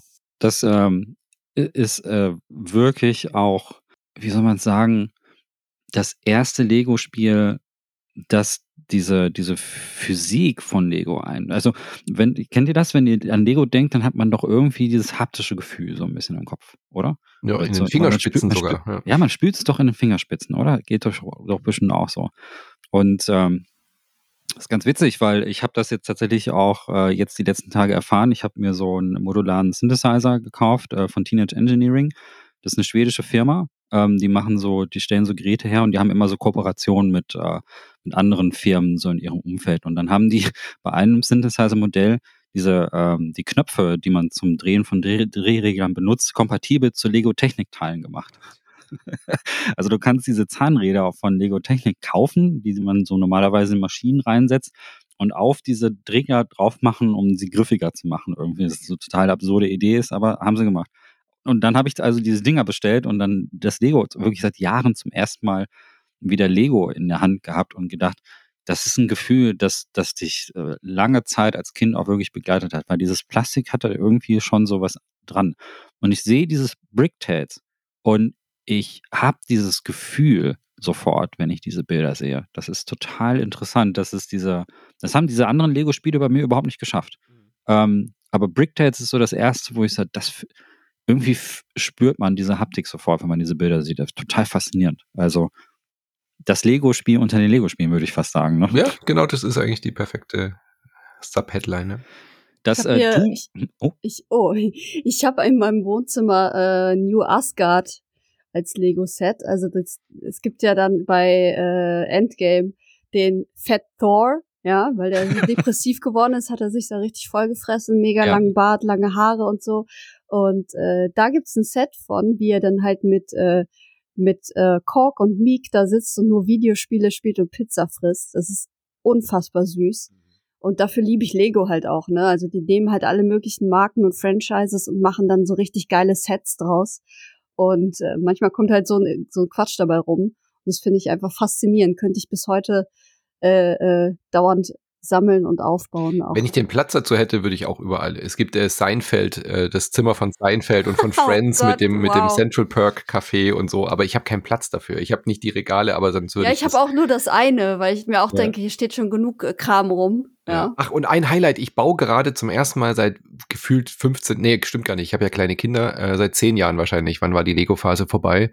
Die sind jetzt äh, 18 Jahre, so mit 8, 9, 10 haben wir ganz viel Lego gebaut.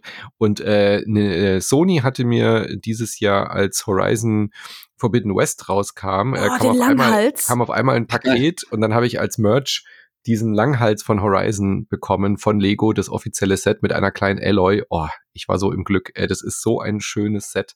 Der Langhals ist sehr, sehr groß. Ich weiß noch gar nicht, wo ich den hinstelle, aber Alloy als Lego-Figur mit diesen roten Zottelhaaren, es ist fantastisch. Und sie hat sogar original diesen, äh, diesen Sensor, weißt du, dieses dreieckige Ding, dieses Bluetooth-Headset. Auch das ist drin und ihr Speer und so. Es ist äh, sehr, sehr cool. Geil. Cute. Ja, ey, da bin ich jetzt auch ein bisschen neidisch, weil der Langhals ist wirklich cool. Also ich geil, habe ja. ansonsten kein Lego hier stehen, aber das, da war ich wirklich auch so, wow, coole Idee, ey. Süß. Ja, das äh, Brickheads ist das Lego, der Lego-Spiel, das Lego-Spiel der Lego-Spieler. Äh, das nächste Spiel ähm, ist eins meiner absoluten Lieblingsspiele dieses Jahr und es, ich würde sagen, das ist das Doom der Doom-Spiele. Wenn man das noch übertrieben betreiben kann. Prodeus ist ein ähm, Ego-Shooter, der eine Zeit lang im Early Access war auf dem PC und der ist jetzt dieses Jahr ähm, da raus und ist auch äh, für Konsolen erschienen und ist ein Retro-Shooter ähm, im Stil von anderen äh, Boomer-Shootern, wie man so schön sagt, äh, wo es wirklich äh, sehr, sehr darum geht, halt auch wieder Schnelligkeit in so einen Ego-Shooter reinzubringen. Also nicht mehr dieses Kim Corn-Gameplay, sondern wirklich viel Bewegung, viel äh, rumherlaufen, Schlüsselkarten suchen. Ist auch eine Science-Fiction-Umgebung wieder und äh, solches Zeug. Ne? Also das sieht also Doom sehr, sehr ähnlich, könnte fast ein Spin-off von Doom sein, so äh, vom Gameplay. Hat jetzt auch keine besonderen Mechaniken im Sinne von, wow, äh, da kannst du jetzt irgendwie smooth Glory Kills oder sowas machen. Es ist halt wirklich erstmal nur Ballern. Aber heilige Scheiße, es ist das beste Ballerspiel, das ich dieses Jahr gespielt habe. Es ist so gut, weil erstmal das Waffenfeedback ist Wie ihm das Wasser geil. aus dem Mund läuft. Wirklich, wirklich. Ich konnte nicht so gut. aufhören zu spielen. Das ist so gut. Das ist erstens, das Leveldesign ist wirklich gut. Ähm, das ist äh, eigentlich mal wieder so ein Leveldesign, das auch an die Spiele von ähm, die älteren Ego-Shooter erinnert, ohne aber zu sehr auf den Sack zu gehen. Also man kann sich immer sehr gut orientieren. Du musst halt, wie gesagt, einfach Schlüsselkarten finden, Türen aufmachen und so, das Übliche.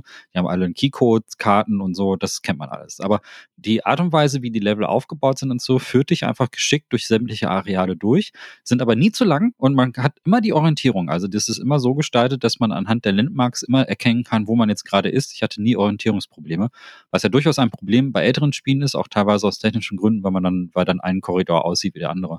Und das passiert Prodeus zum Beispiel nicht. Es sieht immer geil aus, weil sie so eine ähm, Neon-Ästhetik so ein bisschen fahren. Ähm, das ist technisch total interessant, weil sie, ähm, du kannst in den Optionen einstellen, wie retro es für dich aussehen soll. Also du kannst es sehr pixelig machen oder du kannst es auch sehr hoch aufgelöst machen und so. In jedem Fall hast du aber sehr große Farbkontraste. Also alles, was, ähm, alles, was Gegner sind und alles, was irgendwie explodieren kann und alles, was auch, also auch äh, Körperflüssigkeiten und so ein Zeug, sind nicht unbedingt Blut, manchmal ist es so Neonblut oder so, ist immer sehr grell leuchtend hell, genau wie deine Waffen und bietet einen guten Kontrast zu den ganzen üblichen Leveldesign, ähm, wo du aber auch immer so Highlights mit Farben markiert bekommst. Also es ist eine sehr gute Farbsignaletik auch, die nicht verwirrend ist und ähm, sehr viel Spaß macht.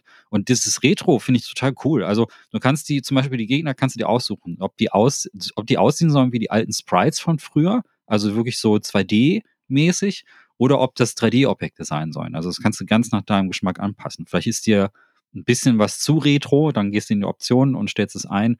Geht genauso wie für den Pixelfilter, geht genauso für moderne Grafikeffekte. Also wenn du jetzt auch nicht moderne Beleuchtung oder so drin haben willst, dann äh, kannst du es auch ausstellen. Das Beste ist aber natürlich dann das Gunplay. Und also, boah, seit Doom 2016 kein so gutes Gunplay gehabt. Es ist ähm, Waffenfeedback geil. Jede Waffe hat Wuff, äh, Wuff, sag ich schon. Äh, jede Waffe, jede Waffe bellt. Jede Waffe hat richtig Wucht. Jede Waffe lässt sich taktisch anders äh, einsetzen. Also es gibt äh, die üblichen Sachen, Plasmakanone, äh, Blitzkanone, Raketenwerfer und so weiter und so fort. Aber der Rhythmus und auch dieser Flow, in dem man gerät, weil man hat ein richtig gutes Waffengefühl und das Trefferfeedback ist sensationell, weil es übertrieben blutig ist. Es ist halt genau wie, wie, wie Doom 2016 oder halt meinetwegen auch Eternal einfach extrem befriedigend gegen die Gegner zu kämpfen, weil die auch wirklich alle explodieren und in die Luft fliegen und es ist so viel Pixelblut, es ist großartig. Ähm, und es steuert sich sehr, sehr direkt, es ist schnörkellos, ähm, man kann sich wirklich komplett auf Steuerung konzentrieren. Pad-Steuerung auch erstaunlich gut. Also die meisten werden es wahrscheinlich am PC mit Maus und Tastatur spielen. Ich habe es aber auf der Xbox im Game Pass gespielt und da ähm, funktioniert das auch hervorragend. Also ich kann es nicht genug loben. Auch der Flair, also die Atmosphäre, das hat so richtig diese dummige, düstere Zukunftsatmosphäre. Ständig hast du so Drone-Musik im Hintergrund. Die Musik dreht da manchmal auch richtig auf. Ähm, hat mich sehr, sehr ähm, an das 2016er Doom erinnert, was auch ein bisschen reduzierter war als das Eternal. Kann ich total empfehlen. Wer ein bisschen was für diese Retro-Boomer-Shooter übrig hat, wirklich nur ein bisschen, der muss das ausprobieren. Das also eins der besten Sachen, die da überhaupt rausgekommen. Nicht nur dieses Jahr, sondern generell im ganzen Genre eins der absoluten Highlights. Ähm, und gibt's für alles. Also gibt's für Switch, äh, läuft da super, gibt's für äh, Xbox und PS4 und PS5, läuft da auch super. Ist jetzt auch kein technisch besonders anspruchsvolles Spiel, ähm, obwohl es ziemlich cool aussieht. Ähm, und äh, ich glaube, äh, da, da wird man sehr glücklich mit werden, wenn man das Genre mag. Hat keiner von euch gespielt, oder? Nee, Nein. aber sehr viel Oh. Positives drüber. Ich dachte, gehört, wir sind ja. Freunde. Ja, so Shooter sind auch nicht unbedingt mein, mein Go-To-Genre, wenn ich ehrlich bin. Also es macht ab und zu mal Spaß, gerade wenn das so vermischt wird mit Action-Adventure oder so. Ähm, ich denke da an Bioshock zum Beispiel, ne? Das Mhm. sind ja auch so Sachen, da ist viel Story noch dabei. Oder Mass Effect, ne? Da wird ja auch einfach viel geschossen, aber es geht halt hauptsächlich um eine Mission, um eine Story. Und so reine Shooter, pff, oh, den letzten guten, den ich gespielt habe, war das erste Modern Warfare, um ehrlich zu sein. Ähm, da habe ich gedacht, so ja, das ist ein cooler Shooter, wo es auch wirklich um die Army geht ähm, und der auch eine coole Geschichte erzählt hat. So deswegen bin ich da so ein bisschen leidenschaftslos, leider. ist witzig, weil diese, weil diese ähm, Modern Warfare Sachen und so, Call of Duty, die finde ich halt ich zum Beispiel relativ ermüdend. Hm. Also ich, die sind unterhaltsam, wenn die Kampagne ist immer ganz witzig zu spielen. Ich habe die letzten, aber wirklich auch die letzten drei, vier Jahre auch ausgesetzt. Da ich, bin ich jetzt nicht so im Loop. Ähm, aber die älteren habe ich gespielt. Aber das ist halt eine ganz andere Art von Ego-Shooter. Also Ja. das ist wirklich so von der Dynamik, man kommt ja, das ist ja wirklich eher Deckung, in Deckung gehen und aus der Ferne gezielte Schüsse abgeben und so. Und ähm, ich bin total der Sucker für diese Retro-Sachen, so, die, ähm, die aber trotzdem modernisiert sind. Das mag ich total. Und es ist so ein, also dieses Jahr sind so viele Sachen dann auch rausgekommen, die diese Richtung gehen. Da gibt's auch sehr viel mehr, ähm, was in diese, was, was so einen ähnlichen Vein auch irgendwie hat. Und da werden wir nächstes Jahr auch ein paar Titel sehen, die auch tatsächlich ähm, aus dem Early Access rausgehen. Da ist jetzt tatsächlich Prodeus einer der ersten Titel, die aber auch schon echt lange in der Entwicklung waren. Und ähm, hier nochmal, Steam Deck ist eine Offenbarung da für mich, weil sehr viele Titel davon sind natürlich PC und ich habe jetzt im Sale so viel Zeug davon gekauft. Ich glaube, ich kann das nächste Jahr so viele Boomer-Shooter zocken. aber es, also das, das ist für mich ist das so auch dieses perfekte, also Spiele, die, wo ich total in so einen hypnotischen Flow auch reinkomme, wo ich dann irgendwie auch ein Teil meines also Abschalten klingt immer so blöd, aber entspannt mich da irgendwie auch total. Ähm, so ein Modern Warfare stresst mich. Das soll ja auch stressen. Das ist ja alles so sehr aufregend und Krieg und hast nicht gesehen.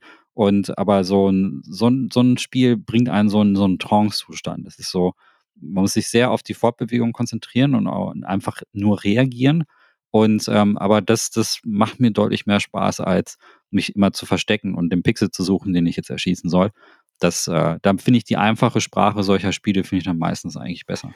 Ich Aber glaube, du musst dich nicht entschuldigen dafür, dass du Prodeus gut findest. Das ist äh, völlig nachvollziehbar, ja. Ja, ja, ja. Wieso entschuldigen? Nee, es Ich, klang äh, gerade so, ja. Ihr so, müsst euch entschuldigen, dass ihr das nicht gespielt habt, ja. Ja, sorry. Nein, ich kann es dick, also wenn ihr, also klar, wer jetzt diese Art von Spiel nicht mag, guckt es euch dann nicht an, dann wird es euch das auch nicht überzeugen. Aber wenn ihr ein bisschen sowas mögt, oder wenn ihr bei Doom Eternal dachtet, das ist mir zu viel Klimbim drumherum, zu viel Story, zu viel, ein bisschen zu viel Mechaniken drumherum oder so, das ist dann euer Spiel. Das ist, äh, Prinzip hat es mich total an 2016 erinnert, Doom 2016 ohne diese Glory Kill Mechanik, aber ebenso befriedigend vom Gameplay. Also wirklich gut. Äh, mir sehr, sehr gut gefallen. Und äh, das bringt uns äh, witzigerweise zum nächsten Spiel, das äh, kontrastreicher nicht sein kann, weil äh, da muss ich mich entschuldigen. Das ist eins, äh, da bereue ich total, äh, dass ich das nicht gespielt habe, weil ich habe bei der Vorrecherche sind mir schon die Tränen gekommen. Ähm, A Walk with äh, Yilia wird glaube ich, rausgesprochen, oder Yai? Ja, ja. Ja, ja, ne? Genau Ja, ja. ähm, ist ein, ein Spiel, ähm, was alle, auch alle Buttons drückt bei mir. Aber was ich total verpasst habe. Ähm, ja, ich auch. Pass auf, ich habe das erst vor ein paar Tagen runtergeladen und ich habe ah. auch noch nicht geschafft, äh, reinzuspielen. Ich wollte es aber trotzdem nennen, ah. weil das ein Spiel ist, das wahrscheinlich untergeht. Genau ah. deswegen. Also es ist ein Titel, der ist von äh, einer Person entwickelt worden und ähm, es geht darum, dass er äh, mit seiner griechischen Großmutter durch die Stadt, äh, durch die Straßen zieht und dann äh, werden Geschichten erzählt. Also sie erholt sich von einem Treppensturz und dann ähm, kommt ihr Enkel halt und sagt so, hey, lass mal ein bisschen durch die Gegend laufen. Und das Ganze ist in so einer Gameboy-Optik. Also sehr, ja. sehr, sehr, sehr alt. Äh, diese Gameboy-typischen Sprites, alles ist schwarz-weiß.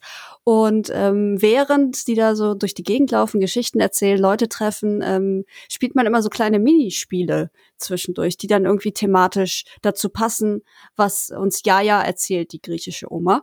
Und das finde ich so was von unglaublich süß, ähm, weil das, ich denke einfach mal, ähm, weil er das auf seine eigene Oma natürlich gemünzt hat. Also so stelle ich mir das auf jeden Fall vor. Und das ist ein Spiel, das auf keinen Fall untergehen sollte. Und das habe ich mir jetzt gerade quasi erst zugelegt und ähm, werde das jetzt so gemütlich in der Weihnachtszeit auch mal dann spielen. Und ich habe große Erwartungen und ich glaube, dass es einfach auch nicht enttäuscht, weil ich finde diese Prämisse einfach so mega, mega schön. Ja, also das hat mich optisch total angesprochen. Gerade diese Gameboy-Optik aber mhm. trotzdem 3D. Ja, genau. ist irgendwie, ähm, ich weiß nicht, wahrscheinlich mit Voxeln gemacht oder so, aber das ist äh, super ansprechend. Ich finde aber auch, das ist ein Thema, dass es viel, viel, zu wenig in Spielen gibt. Das erinnert mich halt an äh, Graveyard, kennst du das? Von ähm, Tale of Tales. Das ist nee, so ein ganz altes Indie-Game. Das auch nur, das geht auch nur zehn Minuten. Das ist halt, ähm, da spielt so eine alte Frau, mh, die zu einem, die über den Friedhof läuft, sich auf eine Bank setzt ähm, sich an die Verstorbenen erinnert und dann einfach wieder geht. Und das ist eigentlich, mehr ist das gar nicht. Also du hast quasi nur in eine Richtung, setzt dich hin, dann kommt ein Song und dann, dann stehst du auf und gehst wieder weg. Und es gibt eine geringe Chance, dass die, dass die Frau auf der Bank einschläft. Also okay. Also für immer einschläft, tatsächlich. Und oh, das okay. ist, und das hat mich total, äh, das ist so simpel von, von der Mechanik ähm, aber so effektiv, weil es Langsamkeit forciert. Also es gibt ja so viele schnelle Spiele und wir kommen jetzt hier gerade von Action-Games und so, aber diese, diese Langsamkeit zu zelebrieren in so Spielen und aber auch zu zeigen, dass, ähm, dass, es, dass es halt auch einfach Menschen gibt, die Aufmerksamkeit brauchen und die vielleicht auch so eine Altersisolation dann irgendwie haben. Ne? Die sind älter geworden und vielleicht fehlt da Freunde und Familie, die sie dann zurücklassen diese, das Spieler können das ja total gut transportieren durch Mechaniken alleine schon, dass man sich äh, langsam fortbewegt und so. Und das hat, daran hat mich das jetzt total erinnert. Also, das ist, äh, du bist ja wirklich auch langsam unterwegs. Also, ja, klar. Du, du die, die, die, die Großmutter versucht da irgendwie hinterherzulaufen mit ihrer Gehhilfe. Und du kannst nicht einfach davon gehen und du Jungspund äh, in die RPG-Welt rein und so weiter, sondern du musst ja wirklich warten. Und äh, das finde ich mechanisch allein schon interessant. Und Gameboy-Optik geht natürlich immer. Sieht aus wie Pokémon in 3D.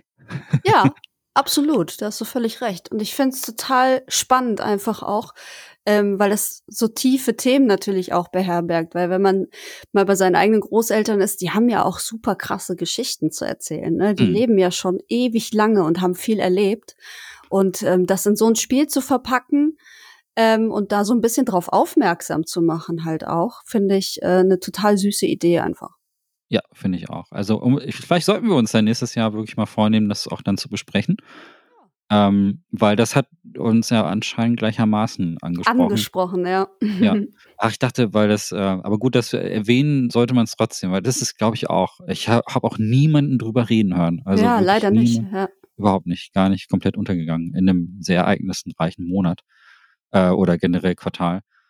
Ja, ähm, Übergang zum November. Ähm, vielen Dank, dass, dass du das hier in die Liste reingeschrieben hast. Das wäre, also ich habe es wirklich erst entdeckt, als ich hier reingeguckt habe und ich so, oh what, what, das sieht so gut aus. Ja. ja, das nächste Spiel. Äh, also es gab kein, es gab keinen Weg drumherum. Äh, die Spielepresse war, also er hat nicht aufgehört, darüber zu reden. Und dabei gab es das im Januar schon. Oh, Pokémon. Ach, Pokémon. Ja, po natürlich. Pokémon, wie hat er das ausgesprochen? Karmesin Purpur? Also Karmesin und Purpur, genau. Das ist ja, irgendwie Violet, Violet und Scarlet heißt es auf Englisch. Richtig, weil Nintendo noch mehr Geld macht, äh, gibt es ja immer zwei Editionen. Ja. Und ähm, das ist ja das bestverkaufteste Pokémon Aller Zeiten. aller Zeiten. Und aber auch das Schlechteste. Gleichzeitig das beschissenste Pokémon aller Zeiten. What the fuck?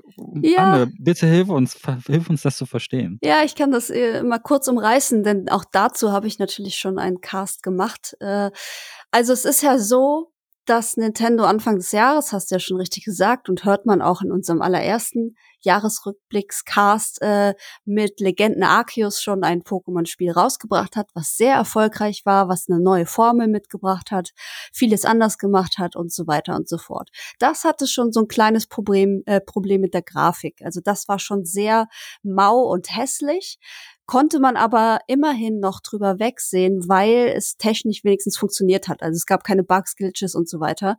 Bei Karmesin und Purpur ist es leider komplett anders. Also das ist ja schon ein Meme-Fest online, was alles schiefgegangen ist. Da wurde einfach viel zu wenig Zeit investiert und das hat dann auch nichts mehr mit der Switch zu tun, von wegen, ja, das ist veraltet, das kann die Switch alles nicht mehr verarbeiten. Das ist ein fucking Pokémon-Spiel. Das sieht, das hat Babygrafik. Das muss ja wohl zum Machen sein, das ordentlich hinzukriegen. Auch wenn das vollgestopft ist mit Aktivitäten und Ideen, kann mir keiner erzählen, dass das nicht möglich ist, dieses Spiel ordentlich rauszubringen. Und das ist halt dieser Skandal, dass ähm, die Spielepresse hat ja auch abgestraft, ne, mit irgendwie einer 60er-Wertung oder 67 oder was. Ähm, das ist völlig zu Recht, weil das ist eigentlich eine absolute Frechheit von Game Freak, das Spiel so abzuliefern. Also das hat ja teilweise überhaupt nicht funktioniert. Du konntest ja nicht ordentlich weiterspielen, weil du immer Bugs und Glitches hattest. Du bist durch den Boden gefallen oder du hast, du siehst das Gegenüber Pokémon nicht. Da sind richtig krasse Dinger dabei gewesen, wo ich mir auch jedes Mal denke, das kann doch eigentlich nicht wahr sein, dass so ein Spiel so veröffentlicht wird. Auf der anderen Seite hast du auch schon gesagt, das bestverkaufteste Pokémon-Spiel, weil wahrscheinlich es eh alle vorbestellt haben ähm, und dann so, so eine Art böses Erwachen hatten. Oder es ist den Leuten schlicht und einfach egal. Weil das habe ich auch festgespielt, äh, festgestellt beim Spielen. Es macht halt trotzdem sau Spaß. Es hat halt diese Pokémon-Formel kombiniert mit einer richtigen Open World diesmal ähm, und so vielen verschiedenen Möglichkeiten. Es gibt 103 komplett neue Pokémon, die sie sich ausgedacht haben. Und ich liebe es halt, dieses Gefühl, zum ersten Mal ein neues Pokémon zu sehen, zu denken, oh, was bist du denn? Ich muss dich unbedingt haben. Und das ist so süchtig machend. Ähm, dass ich darüber ähm, hinwegsehen konnte. Aber ich muss auch sagen, ich habe ja kein Geld dafür ausgegeben. Ne? Also wir kriegen ja. ja das Spiel zur Verfügung gestellt. Und deswegen äh, bin ich auch letzten Endes zu dem Schluss gekommen, ich würde dafür kein Geld ausgeben, weil das technisch einfach eine Frechheit ist. Ich habe nur so ein Video gesehen von Digital Foundry. Naja, und danach war Bayonetta 3 plötzlich wieder sehr gut. Ja, ne, deswegen habe ich bei Bayonetta 3 eben auch gedacht, ja, das ist ja immer noch Jammern auf hohem Niveau, Ja, ja, was ja, ja, Switch ja. angeht. ja, ja, also das, also da ist äh, Pokémon ja echt eine ganz andere Nummer, weil Hammer. da, das hat auch tatsächlich gar nicht wirklich mit der Switch selber zu tun, sondern das ist wirklich, da hat man den Entwicklerstudio einfach keine Zeit gegeben. Das ist Ja. knallhart. Also und äh, das ist das ist ein Managementproblem. Da hat Nintendo aus irgendeinem Grund dem Team von Game Freak heißen die, ne? ähm, einfach nicht genug Zeit gegeben, äh, dieses Spiel zu entwickeln. Das steht und ergreifend das. Und äh, wenn Ja. die wenn die Zeit hätten, dann würden sie sehr viele technische Fehler auch rausnehmen. Und das ist ja auch gestalterisch eine Katastrophe, also der, wie die Berge da aussehen und so. Ey, ist unfassbar hässlich, wenn du so in die, in die Ferne guckst, ja, du erkennst fast nichts, alles ist nur matschig. Während du an, an, an Berghängen oder Wänden vorbei fährst, ähm, zieht sich noch die Textur fein. Also das sieht, das ist unglaublich, habe ich noch nie gesehen sowas. Dann die, die Leute im Hintergrund, wenn du zu weit weg bist, äh, bewegen die sich so ruckartig, weil die Frames nicht hinterherkommen. Es ist unfassbar, wirklich. Das habe ich noch nie irgendwie in diesem Ausmaß gesehen. Schon gar nicht bei einem Spiel von Nintendo, ähm, die sonst bei ihren eigenen Sachen eigentlich immer Wert darauf liegen, dass alles tipptopp ist. Also es ist echt eine Schande, wirklich. Es ist wirklich eine Schande und es ist auch eine Frechheit. Und ich finde, sie sollten auch ähm, das Geld zurückerstatten, wenn das die Leute verlangen, weil das ähm, kann man durch nichts rechtfertigen, ein Spiel glaub so aber- abzuliefern. ich glaube, die werden das nächste aber ja dann wahrscheinlich genauso machen, weil Ja, hat sich ja hat gelohnt, funktioniert, ne? hat Ja. funktioniert. Ne? Also wenn die Leute es trotzdem kaufen, dann wird's ja Also das ist ja die, das ist ja eigentlich das Traurige daran. Also Absolut. ähm, und ich glaube, ich, also ich kann persönlich mit Pokémon Null anfangen. Mir kann es scheißegal da gar nicht sein. Interessiert mich wirklich überhaupt nicht das Spiel. Ich finde es aber schade für die Leute, die total mit Pokémon aufgewachsen Ja. sind. Wenn ich mir vorstelle, dass es ein Franchise ist, mit dem ich mich sehr identifiziere und wo ich, äh, wo ich auch eine persönliche emotionale Verbindung irgendwie zu habe. Ne? Das ist ja so ähnlich. Wir hatten in den letzten äh, Quartalen auch sowas wie Turtles oder so angesprochen. Mir persönlich ist es egal, wie die Spiele oder Filme werden. Ich kann aber verstehen, wenn Leute so dran hängen und enttäuscht sind. Und die Enttäuschung bei Pokémon war jetzt einfach wahn, also do wirklich doppelt dieses Jahr. Das war so bei dem äh, Legenden Arceus, hast du es schon bemerkt. Aber da waren einige noch so, nee, es ist gar nicht so schlecht. Und aber das hier war wirklich, da ist das komplett durchs ganze Netz auch gegangen. Das ist wirklich gespürt, wie, wie vielen Leuten so das Herz gebrochen wurde ist mit diesem Mhm. Spiel. Manchen gefällt es ja trotzdem und ich meine, und ich denke auch, dass es, das meinen sie auch wirklich so, genau wie du, dass da immer noch was drin ist, was, was sie an dieses Spiel äh, bindet, sei es, ähm, sei es halt neue Mechaniken oder generell dieses freie Rumlaufen und Monster sammeln. Das ist halt einfach so, was viele Leute immer haben wollten. Und sie gucken dann über alles hinweg. Man hört also durchaus auch mal positive Stimmen zu diesem Spiel. Insgesamt finde ich aber ganz nüchtern betrachtet als jemand, der ganz außen steht und wirklich nichts mit diesen Dingen zu tun hat, ohne Nostalgiebrille, es echt frech. Ja, es ist frech. absolut frech. das ist so, also so, also das stellt alles in den Schatten, was ich, was ich die letzten, was wir die letzten Jahre an unfertigen Releases gesehen haben. Ne? Da ist ja Cyberpunk ein Scheiß gegen. Ja, ich Ähm, finde auch, ich finde auch, dass es ein wesentlich größerer Skandal ist als Cyberpunk, ne? Also Klar. Cyberpunk hatte ja, da hatten die ja intern einfach ganz viel, äh, viel Hassel und haben sich total verschätzt äh, mit ihren äh, Börsenspekulationen, was auch ich, ich weiß nicht, wie man das immer alles da, wie das alles zusammenhängt, ne? Und dann kam halt das Spiel raus und das war auch buggy, klar. Und mittlerweile ist es super, super cool und, und fertig. Aber, also bei Nintendo und, und Pokémon, Ja. Also das, das kannst du einfach nicht bringen. Also, Äh, Ja, eben, das ist ja, also bei, bei Cyber Red, also klar, die CD Projekt Red ist schon eine große Firma, aber Nur CD wir reden ja hier, Projekt. Was Red bitte? Ist, nur CD Projekt. Red Ah, ist CD Projekt, dieses. Entwicklerding. Ja. stimmt, du hast recht, ähm, Verzeihung, ähm, aber wir reden ja hier vom fucking Nintendo. Äh, ja, Ja. also den, den Urvätern. Also Naja, das ist und, ja, und CD Projekt arbeitet an den Spielen weiter und macht sie dann Mhm. rund und das wird bei Pokémon Karmesin Purpur nicht passieren. Das wird nicht passieren. Nein, natürlich nicht. Da werden, die werden das nächste Spiel rausbringen, auf der Basis dieses äh, Pokémons äh, und das dann weiter ausbauen und dann in diesem Zuge dann halt äh, Korrekturen einbringen. Da wird es jetzt ein zweites Open-World-Spiel geben, das kriegt einen anderen Namen und dann wieder andere Kreaturen, baut auf derselben Technik auf. Das ist Business halt, ne? Und das ist schade. Also ich glaube, also man ist von Nintendo auch einfach einen höheren Qualitätsstandard Ja, gewohnt. Absolut. Und äh, das ist hier nicht da. Also totaler Kontrast auch zu Kirby, zu den beiden Kirbys, die dieses Jahr Voll. rausgekommen sind. Kirbys fand ich wirklich cool. Ähm, das eine habe ich ja, die haben wir beide auch besprochen und beide auch gespielt. Kirby und das vergessene Land dieses Jahr. Tolles, te auch technisch ein richtig gutes Highlight, tolles Ding. Sieht super aus, wenn Kirby mm, sich in ein Auto verwandelt und so. Äh, aber, aber Pokémon genau das andere Ende des Spektrums. Und sie könnten es eigentlich. Also Nintendo kann sich das leisten zu sagen, ey, lohnt sich, äh, ist scheiße, verschieben wir jetzt einfach auf, ähm, auf Ohne März. Scheiß. Ein Aber Jahr, das, also aber- so ein Jahr wäre echt ähm, gut gewesen, wenn sie es noch mal um ein Jahr verschoben hätten. Aber musste halt jetzt zum Weihnachtsgeschäft Ja, raus, ne? musste. Also muss in November musste das irgendwie raus und, und das, das merkst du halt einfach in einigen Rennen. Das ist natürlich sehr, sehr schade. Ja, die Enttäuschung Tja. des Jahres. Die Enttäuschung des Jahres. Aber ähm, Bugs sind ja bei Pokémon nicht gewollt. Es gibt ein anderes Spiel, was Bugs und Fehler und Glitches zelebriert. Zelebriert, feiert. Auf ein Podest erhebt. Oh, Und oh. daraus ein eigenes Spielkonzept macht. Und zwar ist es Goat Simulator 3. Ja, Goat Simulator 3 ist so ein geiles Spiel. Du hast ja schon mal erwähnt in einem vorigen Cast, dass du dumme Spiele magst, ne? ich Ja, bin ja, da, ja. ge- ich bin da sowas von bei dir. Ich liebe auch dumme Spiele. Und das ist eines der dümmsten, wirklich. Ich liebe es. Oh, wir müssen hier unbedingt zu casten. Es ist so Wir sollten, ja, aber ich hatte eigentlich schon einen Casting-Partner, ne? Und äh, das- das ist ja jetzt auch, November ist ja jetzt schon über einen Monat her. Äh, wir sind aber immer noch nicht dazu gekommen. Wir finden irgendwie keinen Termin. Ähm, ja. weil wir so busy sind, ne? Und deswegen gibt's dazu noch keinen Cast. Aber es ist einfach, es ist so dumm, es ist so herrlich. es sind so viele geile popkulturelle Referenzen, ja. drin, wo du dir jedes Mal den Ast ablachst, weil es so dumm inszeniert wurde. Ja, es ist ganz, ganz fantastisch. Es macht super viel Spaß, auch wenn du es nur alleine spielst. Es gibt dann halt für Multiplayer, was ja jetzt das Neue quasi an diesem zweiten Teil, der eigentlich, ja, der zweite ist nicht der dritte. Ja, ja, nicht der dritte, wie, wie, bei, wie bei Larry. Einfach ja. mal eine Nummer übersprungen. Ganz genau.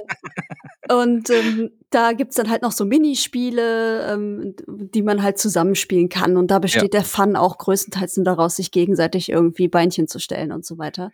Aber wenn du es halt wirklich alleine spielst und diese ganzen Aufgaben da ähm, bewerkstelligen willst, dann hast du erstens viel zu tun, was ziemlich cool ist.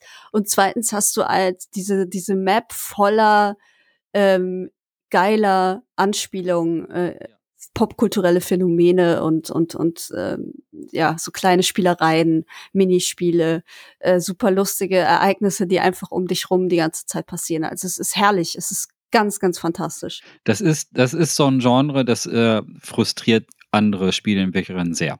Ähm, äh, das ist das, weil das ist, ja, das, das kann ich auch ein Stück weit verstehen, weil ich habe mit ein paar Entwicklerinnen gesprochen und die so, ja, wir machen uns, geben uns so viel Mühe, die Spiele so polished zu machen und die ganzen Fehler rauszunehmen und dann kommen die da mit dem Goat Simulator und machen, machen halt so einen Scheiß. Aber ich glaube, die, die, die, die Entwicklerinnen haben einfach den Reiz dieser Spiele nicht verstanden, weil das ist ja wirklich ein Subgenre mittlerweile geworden. Mhm. Ich, weiß, ich weiß gar nicht, wie man das nennen soll, aber so Chaos-Physikspiele gibt es ja. ja. auch so Sachen wie äh, Just Die Already vom gleichen Entwickler. Ja, genau. Und, ähm, und ein paar andere, die so in die Richtung gehen. Gibt auch das eine mit dem Einparken, wie hieß das denn nochmal? Äh, wo man so äh, auf der Switch war das, da muss man so you Limousinen. Parking? You Suck at Parking kommt aber noch, das ja. meint er, glaube ich. Kommt noch, ist auch so ähnlich. Da gibt es auch eins, das fällt mir gerade nicht ein. Very Valid oder so, keine Ahnung. Und da gibt es auch das mit den Kiwis, das bin ich auch ein bisschen dran erinnert. Der Poststation und die Kiwi. Ja. Genau. Aber das ist, so ein, diese, das ist ein anderes Genre. Meint ihr? Also ja, ja, das, das habe ich gespielt, den Kiwis. Ja. Okay, ich dachte, ah, das, ich dachte, das ist so Physik, ist nicht physikbasiert? So ein bisschen, aber das ist halt, nee, nee, brauchen wir jetzt nicht, also das ist ein ganz anderes Spiel. Okay, alles klar, gut. Aber es gibt ja schon diese Chaos-Dinger, ne? Und, klar. Äh, ich meine. Also das Die Already fällt mir da als erstes ein, was ja auch irgendwie klar ist, ist ja auch von äh, Coffee Stain Games, aber ich finde, das ist so dieser Begründer dieses, dieses Willen-Dings irgendwie und der Reiz ist halt eben, dass es so Jank ist und einfach unberechenbare Dinge macht. Äh, in einer Zeit, in wo wir so perfekt gepolischte Spiele haben, sowas wie God of War oder so, und alles ist gelackt und du siehst nicht mal einen einzigen Glitch und alles ist absolut perfekt vorberechnet und äh, schön und äh, irgendwie aber auch halt auch berechenbar. Und dann kommt plötzlich dieses Gold Simulator daher und du weißt einfach nicht, was, was als nächstes passiert. Du weißt es einfach nicht. Es hat auch einfach so viel Satire in sich, ne? Also es gibt zum Beispiel eine Aufgabe, da musst du so Hippies, die Bäume umarmen, von den Bäumen wegreißen. So, also das ist einfach zu. und dann kannst du deine Zunge benutzen. Na genau, und dann kannst du deine Zunge da benutzen, weil die klebt ja überall dran und so. Ja. Und dann findest du, du findest halt auch so geile äh, äh, Hommages. Es gibt halt ähm, so ein so ein so ein Sturmkeller bei einem Haus, da kannst du reingehen. Ähm, dann kommst du in so ein Doom-Level, also auch ja, wirklich ja. mit der Dra Grafik, mit der Doom-Grafik, mit der alten und so und musst dann gegen so eine Oma kämpfen. Es ist total lustig. Ich finde es total kreativ, solche Spiele. Ja, ja, äh, da fällt mir noch Deer Simulator ein, das lag mir gerade auf der Zunge. Das mm. kam mhm. auch äh, dieses Jahr raus. Äh, auch an dieser Stelle erwähnenswert, auch ein super gutes Spiel, wo du halt ein Hirsch spielst. und äh, es, äh, es, ist schwer zu erklären, weil dieser, dieser, es sind keine Game-Breaking-Bugs, aber es ist die Physik glitscht die ganze Zeit und äh, Dinge reagieren auf eine Art und Weise, die du nicht voraussehen kannst. Äh, du berührst irgendwie einen NPC und plötzlich fliegt dieser NPC einfach quer durch die Luft. Ja. Und du, du hast keine Ahnung, warum. Und es passiert auch nicht jedes Mal, es passiert einfach völlig zufällig. Und äh, das, das ist aber trotzdem auf eine Art und Weise, dass es dir nicht wie ein kaputtes Spiel vorkommt, sondern es ist einfach wirklich extrem bewusst und äh, das fand ich, äh, das, wo, wo der erste God Simulator sich schon noch so ein bisschen wie so ein Game Jam Projekt irgendwie anfühlte. Das war mhm. wirklich so ein Unfall bei denen. Die haben ja dann dieses Game Jam Projekt gemacht und da waren lauter Bugs drin und die haben sich aber super ömmelt bei den Bugs, dass sie, dass sie halt nur die Game Breaking Bugs rausgenommen haben und dann halt die anderen absichtlich drin gelassen. Und das hat dann, das, so ist God Simulator auf den Markt gekommen. Von Coffee Stain Studios macht ja eigentlich schon äh, Polished Spiele, aber das war halt wirklich so quasi nur so ein, so ein, so ein Unfall, also ein Nebenprojekt, was da gekommen ist. der dritte, der, der, wenn man das so sagen kann, der polisht das schon. Also das ist, äh, in, in diesem Ganzen steckt schon irgendwie Game Design drin, weil man halt Ja, irgendwie voll. schon klare Missionen hat und äh, Aufgaben und so. Und Kreative Missionen. Ja. Ich erinnere mich an die Mission, wo du den Imperial March auf Glocken nachspielen sollst. Äh, Weißt du, so, das sind so Sachen, da, da musst du auch erstmal drauf kommen. Also es sind Ja, ja. wirklich total schöne, referenzielle äh, Missionen, die natürlich wenig sinnvoll sind, aber die halt einfach lustig sind und die Spaß machen. Und du hast einfach viel Player Agency. Ich glaube, das ist so etwas, was mich ähm, auch sehr reizt daran. Also wirklich, du hast viel Entscheidungsfreiheit und kannst auch die Aufgaben auf deine Art lösen, wie du das möchtest. Also es gibt dir zwar so eine Aufgabe, man bringt äh, Objekt A nach B zum Beispiel oder so, aber wie du das machst, ist völlig egal. Du kannst auch einfach in den Wirbelsturm springen und dich an das andere Ende der Map schleudern lassen, wenn du willst, wenn das schneller für dich ist. Oder du, du steigst auf ein Auto oder so. Keine Ahnung. Das ist, wie du das bewerkstellst, ist völlig egal. Hauptsache, du erfüllst irgendwie dieses Ziel. Und ich finde, äh, das ist erfrischend in, in, einer, in einer Landschaft, wo wir so viele AAA-Spiele haben, die die Player Agency auch wirklich sehr stark wegnimmt. Also du hast äh, wenig äh, Entscheidungsfreiheit in so einem Plague Tale zum Beispiel oder in, in, einem, in einem God of War, da vielleicht noch ein bisschen mehr, aber da ist, es ist, man läuft ja quasi eine Linie entlang. Äh, Es ist Ja. ein Tunnel, den man entlang geht. Das ist schön, das funktioniert ja auch, also, aber das ist halt komplett das Gegenteil und das finde ich schon ziemlich gut. Äh, äh, nur mal abschließend nochmal erwähnt, es gibt äh, eine Mission mit Bananenkostüm. ja. Man läuft mit einer riesigen Banane durch die Gegend, während andere Leute auch Bananen haben. Und diese Bananen, äh, die können, die bouncen so voneinander ab. Die haben so eine Gummiphysik. Äh. Es ist, äh, es ist ein Traum, alles wirklich. ah, wunderbar. Es ist ein ganz großartiges Ding. Ähm, Feiere ich total. Äh, falls ihr es auch noch nicht äh, gespielt habt, D-Simulator kam, glaube ich, auch dieses Jahr raus. Auch sehr lustig, super geil.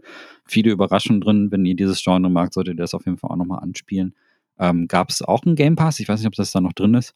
Ähm, ist aber auf jeden Fall ziemlich gut. Ach, wie schön, Anne. Wir sollten öfter mal casten. Ja, Fällt finde ich hier gerade. auch. So, äh, das nächste Spiel. Nur mal ganz kurz anreißen, weil Björn und ich da kürzlich drüber gesprochen haben, aber kein Jahr, kein Jahresrückblick wäre komplett, wenn man nicht einmal den blauen Igel von Sega erwähnen würde, Sonic Frontiers. Sonic.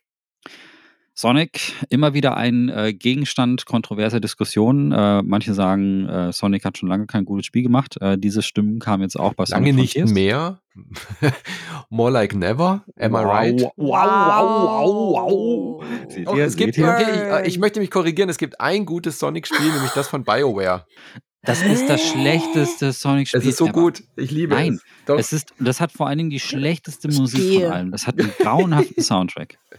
Nee, nee, mal, sorry, Hohecker, Sie sind raus.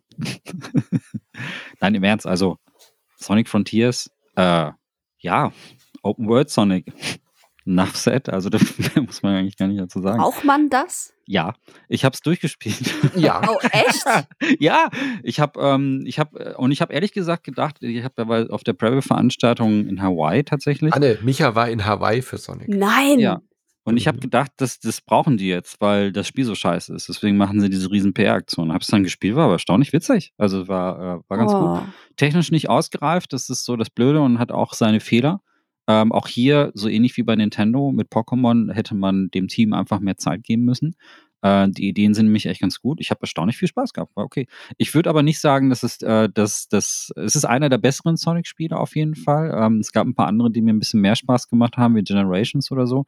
Aber ich habe es halt durchgespielt. Ähm, nicht 100 Prozent, also ich habe nicht jeden Scheiß eingesammelt, ich habe einfach nur die Mission gespielt, aber ich hatte diese 10, 15 Stunden erstaunlich viel Spaß. Also ich fand es eigentlich ganz gut. Äh, allerdings habe ich es auch nicht auf der Switch gespielt, weil Hm. auch hier hat man wieder gesehen, Switch-Version für den Arsch. Äh, macht aber, also kann man aber schon meilenweit riechen. Open World und schnelles Gameplay. Sonic ist halt natürlich bekannt dafür, schnelles Gameplay zu haben. Und äh, das funktioniert auf dem Handheld natürlich überhaupt nicht. Und deswegen Dings. Ich fand's aber, ich fand's gut. Äh, das Beste daran, war wirklich der Soundtrack. Also ähm, Sonic ist ja eher der Vibe, der, der mitgeht. Und ich habe auch äh, vor Ort in Hawaii, da waren ganz viele andere Leute, die noch sehr viel größere Sonic-Fans sind als ich. Also ich mag Sonic, aber ich würde mir jetzt keine Sonic-Bettwäsche äh, irgendwie holen und da drin pennen. Das notiere Es ich äh, nicht? Moment, ich möchte es kurz aufschreiben. Äh, Sonic Bettwäsche für Micha bestellen. Okay, du kannst weitermachen. äh, äh, aber da waren halt Leute dabei, die Sonic auch wirklich leben, für die das eine sehr, also so ähnlich wie man es halt, wir hatten das Thema gerade bei Pokémon, für die das ein Teil der Kindheit ist. Ähm, da war eine Dame zum Beispiel, die so Sonic-Turnschuhe hatte. Und auch den Sonic-Klingelton. Also diesen, War das vielleicht. Fabian Döhler? Ja, äh, nee, Döli, den hätte ich da fast erwartet, aber das hätte, das hätte auch gut gepasst. Also schon Leute, die Sonic auch zelebrieren und denen ist nicht so wichtig, dass Sonic ein sehr gutes Spiel bekommt. Die sind, denen ist wichtig, dass Sonic im Gespräch bleibt und dass Sonic neue Facetten zeigt. Und äh, das erfüllt dieses Spiel auf jeden Fall. Und bei denen sind auch so Aspekte wie neuer Soundtrack wichtig und so. Und ähm, die sind einfach froh, dass, dass der Eagle einfach ein neues Spiel bekommt. Und äh, das, und diesmal ist es auch ganz gut. Also ich würde sagen, wenn man noch nie was mit Sonic zu tun hat, kann man es mal riskieren. Ähm, auch wenn es nicht der beste 3D-Plattformer ist, die ist rausgekommen, das geht auf jeden Fall mehr so Richtung Hellpie oder so oder halt äh, Tinykin. Ich würde aber schon sagen, das ist besser als sein Ruf. Also das hat, das ist schon gar nicht so schlecht. Das fand Kennt ich nur, ihr- dass, ja, Ja, nee, erzähl weiter. Nee, das war eigentlich alles. Ich Ach so. gerade schon zum nächsten Spiel überleiten. äh, kennt ihr den Videogame Donkey auf YouTube? Nee, nee, oh nee. mein Gott, Leute, schaut es euch alle an. Der macht super lustige Reviews. Und das äh, Sonic Review auch zu Sonic Frontiers, also ich habe mich beömmelt, wirklich. Der hat halt immer, der hat super lustige, bekannt geworden ist er durch so ein äh, Skyrim Mod Video. Da hat er einfach alle Mods einfach mal ausprobiert, die, die man in Skyrim einschalten kann. Und hat dann halt so einen Supercut gemacht. Ähm, äh, das, das ist, seitdem gucke ich den Typen dauernd und der macht halt eigentlich zu fast jedem großen Titel, macht er so sein, sein äh, Review und er nennt sich Videogame Donkey, also so wie Esel. Fantastisch. Schaut euch unbedingt das Sonic Review an, es ist herrlich. Als kleinen Tipp. Als Ganze, ja, vielen Dank. Äh, Hat er auch ein Review zu äh, God of War gemacht? Ragnarök? Oh, gute Frage. Ich entweder ich habe es noch nicht gesehen oder es kommt noch. Also ich gehe fest davon aus, dass da noch was kommt. Wie auch bei uns. Wir haben ja auch noch nichts Genau. gemacht. Ähm, aber es liegt bei mir einfach daran, dass es ähm, ein Spiel ist, was ich mit meiner Freundin Maike spiele. Also wir treffen uns auch heute wieder ähm, zusammen, um Sonic, äh, um Sonic zu spielen. Um Ja, God super. Planänderung. um God of War Ragnarok weiterzuspielen. Ähm, das haben wir beim ersten Teil schon so gemacht und deswegen machen wir das jetzt auch wieder und wir haben auch die komplette Uncharted-Reihe und die Bioshock-Reihe durchgespielt zusammen. Äh, wenn es geht, machen wir das gerne auf Holländisch, weil es äh, eine besondere Würze bringt zum, zum Auf Spiel. Holländisch? Es ist, ey, spielt mal Uncharted auf Holländisch. Es ist fantastisch. es ist wunderschön. Es, es ist, äh, ähm, es bringt eine kom komödiantische Raucht Note ihr mit. dabei irgendwie auch äh, bestimmte nö, Sachen nö. Aus, aus Holland? Oder? Nö, nö, wir Okay. trinken Wein. Hätte ja sein können. Ja, okay. Wir trinken Wein dazu. Das, Ja. muss, das muss reichen. Und ja, deswegen ähm, bin ich noch nicht durch mit äh, Ragnarök, aber ich kann jetzt schon sagen, wir sind, also wir haben die Hälfte auf jeden Fall schon erreicht. Ähm, es ist einfach, für mich ist es mein Goti, jetzt schon. Es ist Mhm. fantastisch einfach. Ich liebe Kratos. Ähm, nicht nur von den alten Teilen, sondern auch diesen Wandel, den er halt jetzt durchmacht in den neuen Teilen. Ähm, mit, mit seinem Sohn habe ich so ein bisschen, hader ich so ein bisschen, weil ich generell Kinder in Spielen sehr nervig finde. Ähm, und er ist jetzt in der Pubertät und man merkt auch, wie nervig er wird. ähm, da bin ich immer so ein bisschen, hm, aber es gibt ja noch äh, zahlreiche andere Charaktere, die alle fantastisch sind. Die Welt sieht toll aus. Optisch ist es natürlich auch Knaller. Also, ja, mehr dann im Cast, würde ich sagen. Genau, machen wir im Januar. Ich habe nämlich ein dunkles Geheimnis. Ähm, ich habe es noch nicht gespielt, äh, weil ich, äh, jetzt muss ich es aber ganz leise sagen, den ersten nicht zu Ende gespielt hatte damals. Und deswegen will ich mich da halt noch nicht direkt quasi spoilern, indem ich jetzt mit dem zweiten anfange. Deswegen bin ich gerade noch an der PC-Version von God of War 1. Das kann man an der Boy. Stelle auch erwähnen. Die erste ähm, Ausgabe ist ja für den PC erschienen und es sieht so fantastisch. Es sah ja eh schon gut aus auf der PlayStation, aber jetzt hier mit Ultra-Wide-Monitor und Raytracing, -Gra also Grafikkarte, ich weiß gar nicht, ob es Raytracing hat, aber es sieht so gut aus auf dem PC. Also ähm, lohnt sich auch für die Leute, die jetzt den ersten noch nicht gespielt haben, den am PC nachzuholen. Richtig gut geworden. Richtig tolle Wusstest Umsetzung. du, Hm. dass wenn du den ersten nicht zu Ende gespielt hast, dass äh, Christopher Judge dann zu dir nach Hause kommt und dich anschreit? ja, davor hatte Also ich dann kommt er auch Angst, zu mir. Deswegen, äh, deswegen äh, habe ich gedacht, sage ich es nicht so laut. Hm, äh, hm, ja. Solange er dann aber auch so langsam redet und so bekifft ist wie auf den Game Awards, habe ich nichts zu befürchten, oh glaube boy. ich. Ja, ja, ja. Nun, auch dazu haben wir einen Cast gemacht. Zu den bekifften Game Awards. Boah, das ich, war muss, ich, muss diesen, ich muss den neuen God of Wars unbedingt nochmal Zeit geben, echt, weil das hat bei mir überhaupt nicht gezündet. Die irgendwie. Story ist halt fantastisch erzählt, hm. finde ich. Das ist ja. so schön, das ist auch sehr, sehr äh, berührend auch, selbst wenn man den Jungen jetzt nicht so cool findet. Aber vielleicht kannst du mir an der Stelle sagen, ist schon sinnvoll, den ersten dann zu Ende gespielt zu haben. Also ja, unabhängig ja, jetzt davon, dass es ein gutes Spiel ist, aber die Story geht ja schon nahtlos weiter. Genau, das geht nahtlos weiter, deswegen ähm, ein Muss, würde ich sagen, den ersten gespielt zu haben. Genau. Gut, werde ich mich äh, anstrengen, das zu tun, damit wir da im Januar endlich den Cast zu machen können. Ist aber halt auch wahrscheinlich das technisch geschliffenste Spiel, was wir dieses Jahr auch gesehen haben, oder? Würde also ich auch behaupten. Mit, mit Aloy zusammen, würde ich sagen. Also mit, mit äh, ja, wobei, äh, also da sind mir bei der Launch-Version schon so ein paar Sachen noch aufgefallen, wo ich dachte, da hätte man nochmal nachbessern müssen und das haben sie ja dann auch gemacht und so.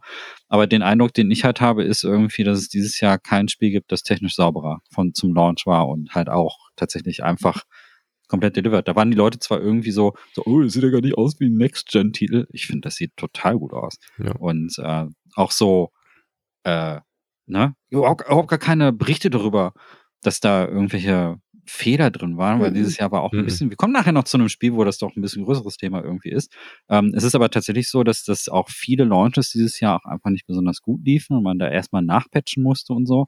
Und ähm, bei, bei Horizon kamen auch ein paar Patches hinterher. Und das sind ja auch komplexe Arbeiten. Also das ist klar, dass, dass man da, ähm, dass da manche Dinge vielleicht auch erst äh, priorisiert werden müssen, weil sie zum Launch nicht fair werden und so. so, so in so einer Welt leben wir jetzt einfach. Das ist, das ist auch okay. Ja, das, es ist auch einfacher, finde ich, ein lineares Spiel zu bauen, ja, ja, als so ein Open-World-Ding wie Elden Ring. Hm, ähm, genau. wo man vielleicht nochmal nachpatchen muss, das eine oder andere. Bei God of War hast du zwar auch immer so semi-offene Regionen, wo du dann auch Nebenaufgaben machen kannst, aber es ist schon sehr eingeschränkt. Ähm, deswegen ist das wahrscheinlich, also stelle ich mir so vor, dass es ähm, leichter ist zu bauen. Ich mache meine Weihnachtsgeschenke übrigens genauso auf, wie Kratos Kisten öffnet. Einfach ja, reinschlagen einfach in den Karton und rausreißen. ja, einfach reinschlagen. Aber das muss man wirklich sagen, es sieht wirklich extrem faszinierend aus.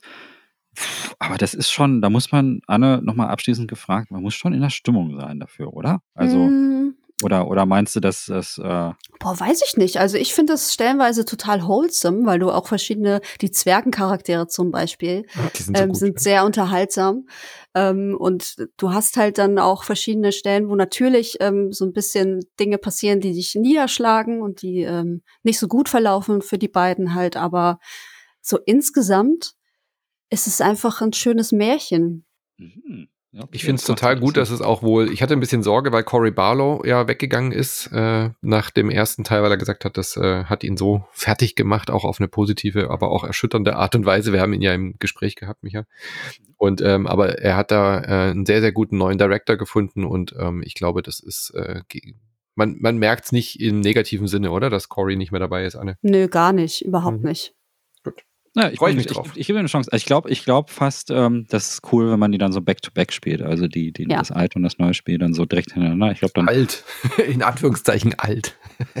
Was? Ja, so viel Zeit lag da nicht dazwischen. 2018 war das. Das ist ja, stimmt. Das ist ja, aber für so ein Brett ist es halt ähm, schon eine Meisterleistung, ja. Schon bemerkenswert, ja. ja, äh, ganz kurz erwähnt, Mann und ich werden drüber reden. Evil West, wahnsinnig unterschiedliche Getricken zu diesem Spiel gehört. Einige loben es, weil es sehr oldschool ist, andere hassen es, weil es sehr oldschool ist. Wir reden drüber. Ähm, wollte ich nur erwähnen, das kam dieses Jahr nämlich auch raus. Total untergegangen. Also ich glaube, alles, God of War hat alle überschattet, Pokémon und God of War. Ähm, da reden halt irgendwie alle drüber. Das ist halt so ein Ding. Und ich würde ganz gerne, das ist natürlich November auch sehr viele Horrorspiele, ich würde ganz gerne ein paar Horrortitel zusammenfassen, weil ähm, da wird es teilweise auch einen einzelnen Cast zu geben. Andererseits glaube ich aber auch, ähm, dass, dass, äh, ja, dass manche davon ein bisschen zu nischig sind. Und es ist auch ein bisschen schwierig, da so ein Komplettbild abzubilden, weil es halt zwischen Mainstream und, und diesen ganz, ganz kleinen Spielen, die sehr spezielle Phobien irgendwie auch ansprechen, eine große, also wirklich ein großes Feld gibt. Ich will da nicht zu sehr ausholen. Ähm, nur zwei, drei Dinge erwähnen, wo ich glaube, dass wir da keinen Cast zu machen werden. Ähm, The Chant zum Beispiel, äh, da hatte ich ein Interview bei hier bei Insat Moin und ähm, mit dem Director äh, das Spiel hat mir ganz gut gefallen. Das ist so ein, das ist so eine, so ein, so ein Survival-Horror-Spiel, ein ganz klassisches mit sehr starkem Melee-Combat. Wo es um so ein fehlgeschlagenes ähm, Ritual geht, hat so diesen äh, 1970s-Vibe von diesen Sekten, die man früher hatte, wo die Leute in so weißen Kutten durch die Gegend laufen und sich Sachen reinwerfen, um psychedelische Sachen zu sehen. Das äh, geht so eher in diese Richtung. Ich fand es ähm, audiovisuell ähm, super interessant, mal äh, etwas aus dieser Richtung zu sehen, äh, was von so ein Thema, das nicht sehr oft aufgegriffen wird in Spielen, also Sekten. Wenn jetzt hier zwar mit Cult of the Lamp ein anderes Sektenspiel, aber der Chan nimmt das Ganze halt natürlich deutlich ernster und ist sicherlich in diesen ganzen Trubel ein bisschen untergegangen. Deswegen wollte ich das an der Stelle auch mal ganz gut erwähnen. Ich habe dazu auch einen Test geschrieben für die GamePro, wenn ihr mal nachlesen wollt. Ähm, ich fand es ganz okay. Ist äh, ein Double-A-Spiel, äh, also jetzt nicht auf demselben Level wie God of War Ragnarök natürlich, aber ähm, trotzdem erwähnenswert für Leute, die das machen. Äh, der Dark Pictures Anthology, The Devil Me, ist rausgekommen, der vierte Teil von der Dark Pictures Anthology die ich mittlerweile wirklich mag. Also The Quarry hatten wir ja ähm, im Q2 in dem Rückblick und äh, sie haben ihre Anthology aber trotzdem weitergeführt. The Devil Me geht diesmal in eine ähm, Richtung, die eher so Saw geht, also Torture Porn und so weiter, was aber wirklich hervorragend für ein Computerspiel funktioniert, weil man halt da natürlich auch diese Situation hat, Leute aus so Fallen und sowas zu befreien, macht irgendwie Sinn in dem Spiel, auch mit Quicktime-Events und so weiter. Fand ich eigentlich ganz gut, ähm, was ich davon gespielt habe. Ich bin noch nicht ganz durch. Ähm, ich mag diese Anthology aber auch sehr gerne und mich freut total, dass nächstes Jahr im äh, Februar äh, sogar ein Ray-Shooter-Spin-Off kommt für PSVR das an Blood of Rush anknüpft. Blood of Rush war ein Spin-off zu Until Dawn und äh, ich glaube, es heißt Switchblade oder so. Ähm, das wird äh, dann das Spin-off zu der Dark Pictures Anthology. Also man wird dann wahrscheinlich durch die Welten der Spiele reisen äh, in Achterbahnmanier und dabei äh, lauter Monster-Rail-Shooter-artig halt wegschießen. So eine Art House of the Dead Best-of der Dark Pictures Anthology. Da freue ich mich sehr drauf. Und der Devil Me ist sicherlich eine gute Vorbereitung.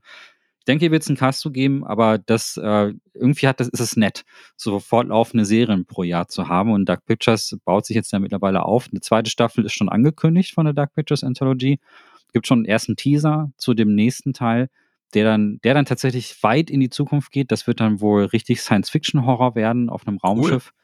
Ja, ja. Äh, das finde ich auch total geil, dass sie jedes Mal ein anderes Setting nehmen. Der Film Me spielt in den 60ern, wenn ich mich nicht irre, also ein bisschen weiter früher als Saw.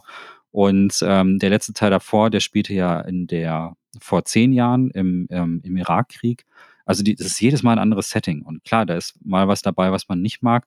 Aber trotzdem sind da wieder mal Sachen dabei, die dann überraschend cool sind und äh, die un unverbraucht sind. Und da gehen sie jetzt wirklich mit, ich weiß nicht genau, wie der Titel ist, irgendwas mit 20, äh, 82 oder so.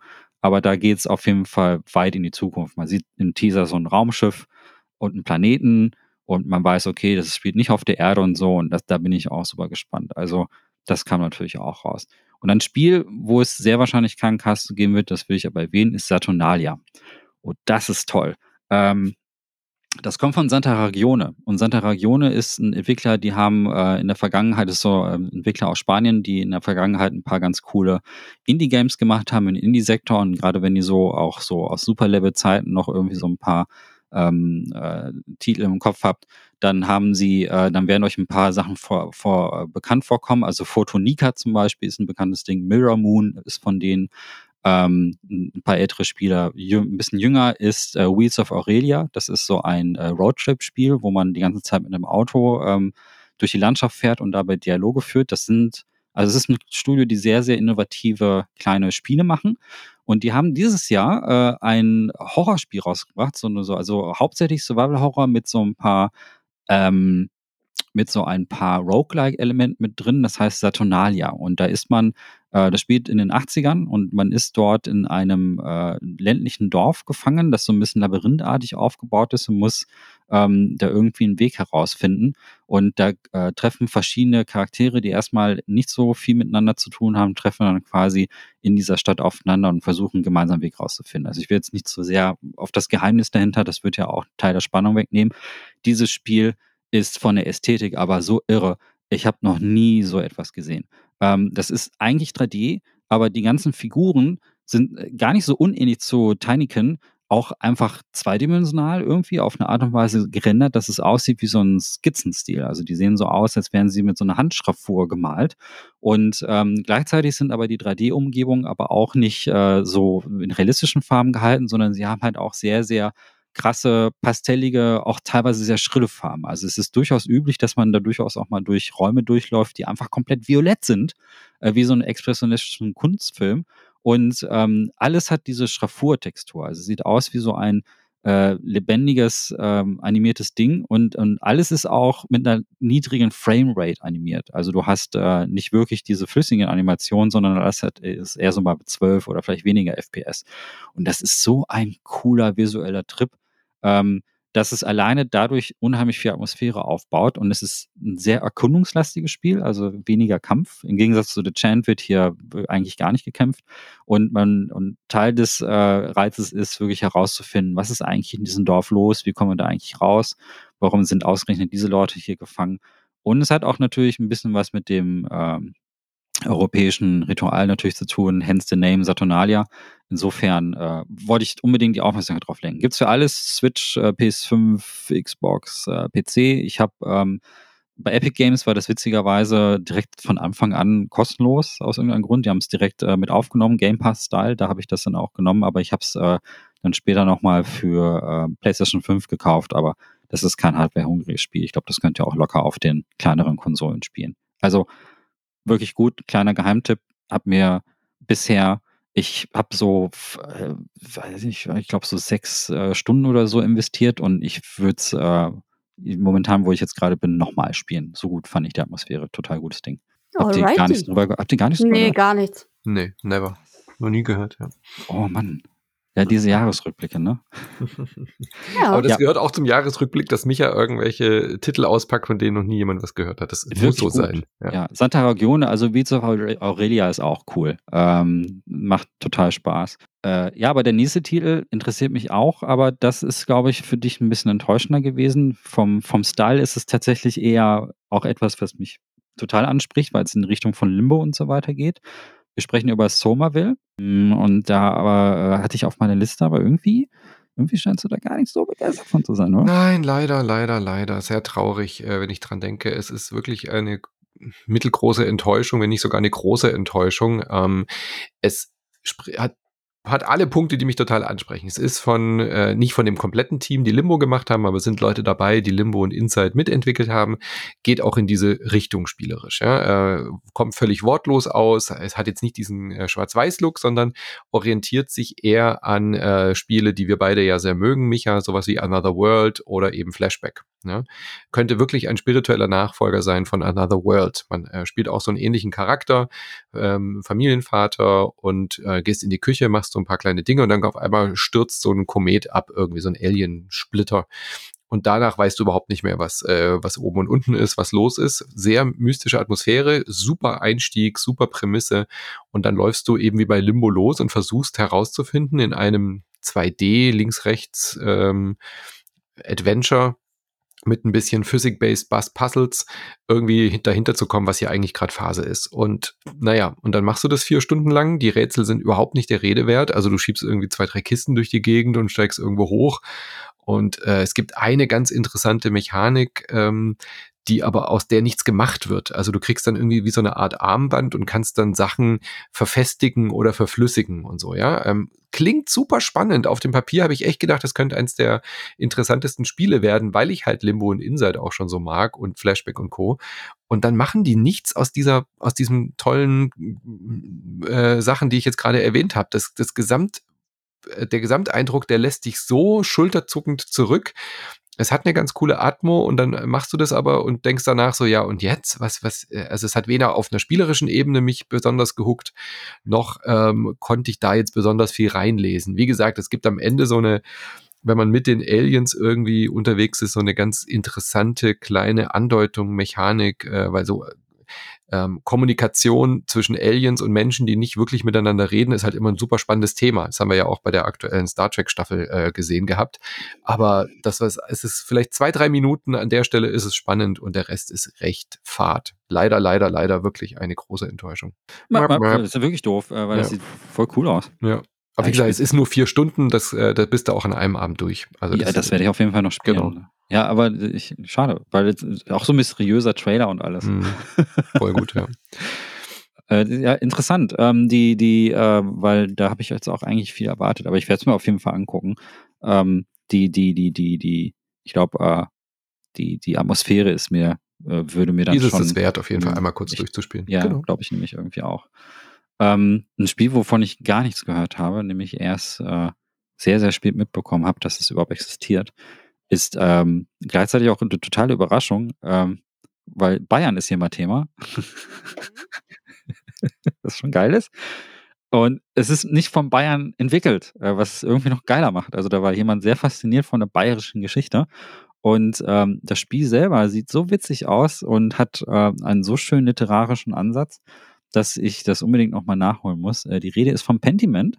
Do it. Und äh, Mhm. wow, äh, das, das, ich habe auch im Zuge dieser Vorrecherche mal so ein bisschen geguckt, was es ist. Und das sieht ja richtig cool aus, Anna. Das Das macht Spiele richtig Spaß. Ja. Ja, Pentiment ist eine Überraschung, auf jeden Fall. Ähm, ich verfolge das schon ein bisschen länger, weil es auch eins von diesen Spielen ist, das auf irgendeiner Nicht-E3-Veranstaltung schon angekündigt wurde. Ähm, und ist tatsächlich auch so ein Nebenprojekt von Obsidian. Oh. Ja, da gibt's so Mhm. zwei, drei Leute, die dachten, oh geil, eigentlich wollte ich das immer mal machen. So dieses, dieses äh, Altdeutsche und dann passieren da mysteriöse Dinge und du musst dich irgendwie mit ganz vielen Leuten im Dorf unterhalten und alle sind so religionsversessen, kommen aber vielleicht auch dahinter, dass Religion nicht alles ist und so weiter. Ähm, es hat auch natürlich irgendwie so einen Murder-Mystery-Touch, ne, weil es in der Grundgeschichte schon darum geht, dass du als Künstler, Andreas Mahler, in dieser fiktiven bayerischen Stadt äh, in so einer Abtei untergekommen bist und dort deine deine Masterarbeit quasi fertigstellen willst. Also dein, dein, weiß ich nicht, wie man das ist, heißt auch so ein Meisterstück, ne? Mhm, Ja. Genau. Ja. Ähm, und dann ähm, passiert halt im Zuge eines Besuches eines Barons passiert ein Mord. Und ähm, da wird ein etwas älterer Mönch beschuldigt, weil er eben am Tatort gesehen wurde, wie er das Messer in der Hand hält. So und dann ist ja für meist, die meisten Leute der Fall schon klar. Und äh, du selber aber glaubst nicht daran, dass es so passiert ist, wie ähm, alle denken, dass es passiert ist. Und dann geht's halt los und ähm, du versuchst das irgendwie aufzuklären. Das ist so der erste Part dieses Spiels und alles findet so in einem gewissen Zeitfenster statt. Also du hast dann auch diese Zeitabschnitte, die es im Mittelalter gab, so Sept und Vesper und sowas, alles ist das so unterteilt in so einer äh, ähm, so einer drehscheibenartigen Karte. Ne? Also du kannst auch immer nur bestimmte Dinge in einem bestimmten Zeitraum tun. Du musst zu jeder Mahlzeitszeit auch wirklich dann irgendwo einkehren und essen. Ähm, das sind viele schöne kleine Mechaniken zusammengewürfelt in einem äh, sehr stylischen Spiel auch. Also es Mhm. benutzt halt auch diese mittelalterlichen ähm, äh, Illustrationstechniken, die es halt damals gab. Und ich glaube, da haben eigentlich viel, viele Leute gedacht, so, oh, das sieht super interessant aus, das probiere ich mal und waren dann sehr positiv überrascht. Also die Wertungen sind ja auch durch die Decke gegangen. Ähm, und alle sind irgendwie Fan jetzt von Pentiment und das äh, meiner Ansicht nach auch zu Recht, weil es schon ein Spiel ist, das viel anders macht einfach Ja. und das ähm, eine Geschichte erzählt auf eine Art und Weise, wie selten Geschichten erzählt werden, finde ich. Mhm. Äh, es involviert viel Unterhaltung, viel Reden mit Menschen. Das kann ein bisschen nervig werden, weil ähm, ich Probleme auch habe immer mit Lesen. Also man muss halt viel lesen auch. Und äh, das wird mir sehr schnell anstrengend. Deswegen ähm, für den einen oder anderen, der da auch irgendwie nicht so richtig mit klarkommt oder für den das so zu langsam ist vielleicht auch, ähm, nicht geeignet. Aber die Geschichte und alles drumherum, wie, wie, wie viel Liebe und wie viel Recherche das auch alles äh, verbunden ist, das ist einfach ziemlich cool, dass das Projekt so verwirklicht werden konnte und einfach so jetzt auch existiert. Ja. Und es hat halt die Stärken von Obsidian-Spielen, was Dialoge angeht, Verzweigungen. Ähm, und es ist halt auch kein lineares Spiel. Es sieht aus wie ein 2D-Point-and-Click-Adventure, Mhm. aber ist es halt überhaupt nicht. Es hat fast schon rollenspielartige Züge. Du kannst nicht alle Leute befragen. Du wirst bei jedem Durchgang, wenn du das mehrmals spielst, auch unter, auf unterschiedliche Dinge stoßen und kommen. Äh, Dinge, die du tust, haben 20 Jahre später auch noch eine Konsequenz. Ja, also ich habe mir zum Beispiel, äh, ich habe mich über Religion, über die Thesen von Martin Luther äh, gestritten mit dem Abt äh, oder mit dem Priester, Pfarrer, was auch immer das war. Und der hat halt kein Wort mehr mit mir gesprochen dann, weil ich halt ihn richtig, richtig verärgert habe. Und das hast du ja sonst nicht in 2D-Point-and-Click-Adventures, weil das ist halt keins. Aber die Optik äh, legt es dir halt nahe. Und du hast ja auch gesagt, Anne, im Cast, äh, wenn du alle Leute abfragst und alle Leute in ein Gespräch verwickelst, dann ist halt dein Tag sehr schnell rum und du hast keine Ahnung, wer denn, wer den Mord war, weil du halt deine Zeit vertrödelt hast. Und das ist äh, so ein außergewöhnliches äh, Spiel. Absolutes Highlight. Spiel es, Micha. Äh, ja, ich war, ich war gerade so, äh, ich habe, ähm, ich bin so gefangen von den, den, den, den Sachen, die die mit den Schriftarten machen. Total gut, total das ist so, gut. so cool. Also die, der, es gibt ja keine, keine Dialoge gesprochen werden, sondern es kommt ja alles durch die Schrift, Ja, kommen genau. ja die Charaktere zur Geltung. Das ist Ja. toll. Und auch so die Kleinigkeiten. Ich habe es auf Twitter auch, äh, das ist mir nämlich auch erst später aufgefallen. Ich dachte, warum ist denn dieser alte Mann so zottelig? Naja, der hat sich halt eingekleckert, weil die malen ja da in dem, in dem Kloster. Und dann hat einer von den Entwicklern, glaube ich, das getwittert oder gepostet, dass ähm, Papier und äh, also wenn Papier älter wird, dann kriegt es ja auch so Risse und die Farbe blättert ab.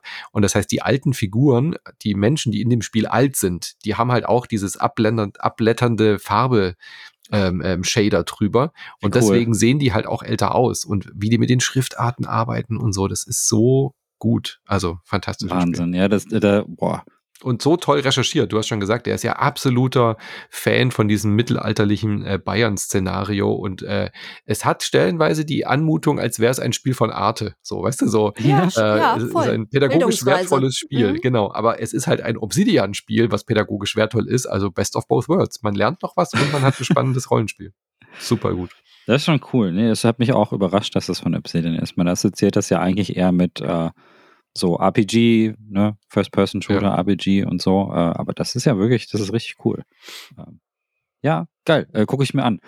Ein Spiel, ähm, Throwbacks, Throwback-Spiele, die so an alte Retro-Sachen erinnern, sind ja äh, auch dieses Jahr äh, On schon seit einiger Zeit eigentlich tatsächlich drin und in. Und viele Leute, ähm, da kommen teilweise sehr interessante Sachen raus. Signales geht ja schon so ein bisschen in die Richtung, hatte ich das, äh, hatte ich vor ein paar Minuten gesagt. Aber ähm, auch Plattforming geht's gut. Und wir hatten ja schon Hellpie als einen der Highlights dieses Jahres herausgestellt ist des Plattformings. Ich schmeiß noch einen anderen Titel in den Kopf und zwar Lunistis. Ähm, das ist ein äh, auch ein deutsches Spiel. da sind wir wieder. Wie krass, warum deutsche Spiele Mhm. sind dieses Jahr wirklich sehr präsent. Vielleicht sind sie Ähm, einfach nur besser als die Jahre davor. Ich weiß auch nicht. Ja, es ist total krass, aber es sind so viele Ja. deutsche Spiele. Und es ist äh, schlicht und ergreifend einer der besten 3D-Plattformer, die dieses Jahr rausgekommen sind. Und äh, das ist ein ähm, sehr lineares, äh, kurzes Spiel. Das kann man so in zwei, drei Stunden durchspielen, wo du so eine kleine, äh, so, so, so, so einen kleinen ja, Charakter irgendwie steuerst äh, durch 3D-Welten und sehr simple, äh, ja, eigentlich nicht so ein kompliziertes Moveset hast. Du kannst springen, du kannst halt so einen, so einen Schlagmove machen und das war's. Also da gibt's jetzt mechanisch eigentlich nicht sehr viel. Das ist aber gar nicht schlimm, weil es eine sehr präzise Steuerung hat. Ähm, ich habe da mit dem Thorsten einen Cast drüber gemacht und wir waren uns beide einig, dass dieses Spiel mehr ist, weil es weniger macht. Also es gibt äh, oft ähm, Spiele, die, die dich mit Mechaniken halt zuhauen und hier gibt's noch eine Möglichkeit und hier kannst du noch einen Super Triple Dreifach Rückwärtssprung machen. Und Ulysses ist genau das nicht, sondern Ulysses ist sehr übersichtlich und baut Abwechslung eher durch Leveldesign rein. Also es kann sein, dass du in einem Level äh, Plattformen hast, die zur Musik reagieren und dann gibt es einen anderen Level, wo du ähm, auf äh, Rails entlang grinden musst und so weiter. Und ähm, es ist total überraschend, weil dieses Spiel sehr, sehr, sehr günstig verkauft wird. Es kostet gerade mal 4,50 Euro oder so zum Einführungspreis. Ich glaube, regulär 4,99 oder sowas. Und das ist aber trotzdem einfallsreicher und kreativer und vor allen Dingen hat es auch einen viel besseren Vibe als ganz viele andere äh, Plattforming-Spiele, die für deutlich mehr Geld verkauft werden. Und äh, man hat fast das Gefühl, man, man beklaut den Entwickler, äh, weil man da, weil man da jetzt wirklich nur diese 4 Euro draufgeworfen hat. Und ähm, trotzdem ist das, macht das Plattforming, ist sehr präzise, macht sehr viel Spaß, es macht Spaß, die, äh, die Level zu erkunden, Geheimnisse zu finden, extra Sachen aufzusammeln und so weiter. Und ähm, ich hatte eine richtig gute Zeit. Es ist so vom Look her wahrscheinlich etwas, was sehr viele Leute spaltet, weil es orientiert sich an PlayStation 1 Grafik. Es flimmert also und hat dann auch niedrigere Auflösung. Es gibt aber mittlerweile für die höheren Konsolen und für den PC auch so eine High-Res-Version, so dass man halt das Flimmern abstellen kann und so, wer, wer, wer das nicht sehen kann oder wer davon Kopfschmerzen bekommt. Also insofern kommt es den Leuten entgegen. Ich glaube, diese Option gibt's auf der Switch nicht, äh, bin ich mir jetzt gerade nicht ganz sicher. Und, ähm, und das ist, äh, da waren Thorsten und ich einfach hellauf begeistert. Und der Hype ist so groß bei diesen Lunistis, also das kommt so gut an bei den Leuten. Es gibt so viele Leute, die das, die das auch als große Überraschung dieses Jahr irgendwie sehen, dass der Entwickler jetzt schon den zweiten Teil angekündigt hat. der diesmal dann aber in die Dreamcast-Ära geht. Also da wird die Grafikästhetik sich noch ein ganz kleines bisschen verändern. Habt ihr gar nicht gespielt, oder? Nee, ich habe nur euren Cast äh, mit Freude gehört. Das klingt wirklich sehr, sehr lustig, das Spiel. Wirklich sehr, sehr schön und äh, auch ein gutes Switch-Deck-Spiel kann man halt auf dem Switch-Deck äh, ganz easy peasy spielen. War auf jeden Fall, also es, es kam für mich völlig aus dem Nichts und äh, ist trotzdem ein Titel, der, ähm, der mich mega überrascht hat. Und so ähnlich geht es mir auch bei dem nächsten Spiel, der den November jetzt nochmal so abrundet. The Entropy Center ist eigentlich genau mein Jazz. Ich liebe Spiele wie Portal oder die in diese Richtung gehen. Ego, Puzzle, Plattforming-Dinger. Und ich finde auch so Laborästhetik total cool, wenn das, wenn das so mit Humor genommen wird, wie bei Portal 2 zum Beispiel. Und The Entropy Center ist ja quasi genau das. Ähm, ein Spiel, wo du ähm, mit so einer in Anführungsstrichen Waffe Rätsel lösen musst und gleichzeitig wird äh, alles mit sehr viel Humor vorgetragen. Und ähm, wer von euch hat es denn gespielt? Noch nicht. Noch nicht. Nee, steht noch auf meiner Liste, ehrlich gesagt. Ah, okay, das ist, äh, das wollten wir, ah, wir wollten es halt nur nochmal erwähnen. Ja, weil das ist nicht, dass ihr denkt, wir haben es vergessen, weil das sieht nämlich super intriguing aus, super interessant. Und ist auch so ein Spiel, wo sehr viele Leute extrem überrascht sind. Äh, das scheinen Ulysses und Entropy Center und ein paar andere Spiele auch wirklich auf dem Schirm zu haben, äh, oder gemeinsam zu haben. Man hat halt so eine Gravitationswaffe, ne? mit der kannst du Kisten hin und her schieben, musst damit äh, zum Beispiel so Schalterrätsel lösen. Du musst ähm, äh, Sachen hin und her bewegen, also sehr physikbasiert. Und ich finde, die, die, die Portal-Ästhetik ist sehr strong damit. Äh, das erinnert mich total an Portal 2, was ich aber überhaupt nicht negativ meine. Ähm, denn Portal 2 ist eins meiner absoluten Lieblingsspiele. Und äh, davon kann ich eigentlich nicht genug haben. Und man kann mit dieser Waffe, mit dieser Strahlenwaffe halt eigentlich auch sehr viel cooles Zeug machen. Ähm, wie, wie, wie Gravitation auflösen oder Gegenstände auch wieder reparieren. Also so ein bisschen, man kann halt äh, Sachen äh, in, in Teil äh, zerstören und teilweise aber auch die Zerstörung wieder rückgängig machen, so ein bisschen wie in so einem Zeitreisespiel. Und das fand ich super interessant. Ähm, werden wir uns auf jeden Fall auch angucken. Ja, ich liebe halt schlaue Rätselspiele, weil ich habe jetzt, wir haben jetzt auf den, bei den Game Awards eins gesehen, das heißt Viewfinder, das äh, orientiert sich so ein bisschen an Superliminal. Ähm, da wird sehr viel mit Perspektive einfach gearbeitet. Und ich mag das einfach, wenn man so auf so Sachen so ein bisschen drauf rumdenken muss und wenn, wenn das vielleicht auch eine Thematik hat, äh, die so ein bisschen outlandish daherkommt. Deswegen äh, werde ich mir The Entropy Center auf jeden Fall noch angucken. Da klingelt. es, äh, ich rufe gerade jemand an, das hört einfach nicht auf. Ja, das hat mich gerade ein bisschen irritiert. Ja, auf jeden Fall. Ich glaube, wir verabreden uns für den Cast, oder? Ich äh, denke schon. Ich ja, Anne hoffe, hat dich gerade schon angerufen nebenher. Du bist nur ja. ja, eben. Ich bin, bin nur nicht ans Telefon irgendwie. Anne, ich bin noch schon im Cast. Ey, was soll denn das?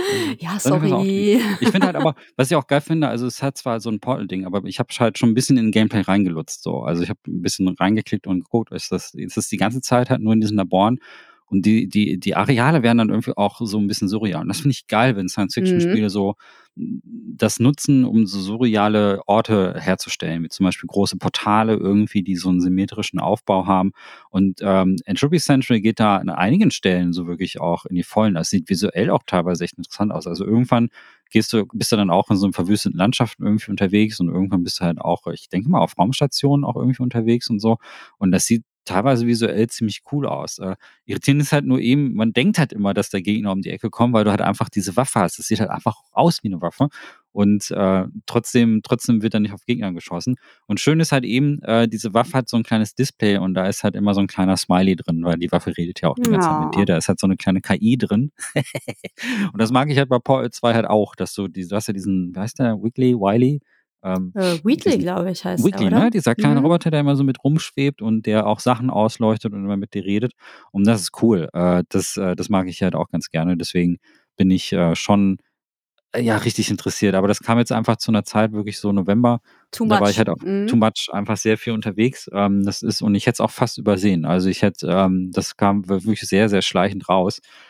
Tja, im Gegensatz zu den nächsten Brechern, äh, die wir hier im Dezember nämlich haben, bei Alter Vater, das ist äh, Uiuiui. Uiui, wir haben das noch nicht alles gespielt. Das ist jetzt wirklich nur so, das ist ja klar, bei so einem, äh, wir nehmen diesen jetzt hier Mitte, Mitte Dezember auf, diesen, diesen Rückblick, weil wir selber ja auch noch ein bisschen Zeit brauchen, um noch ein bisschen Pause zu machen.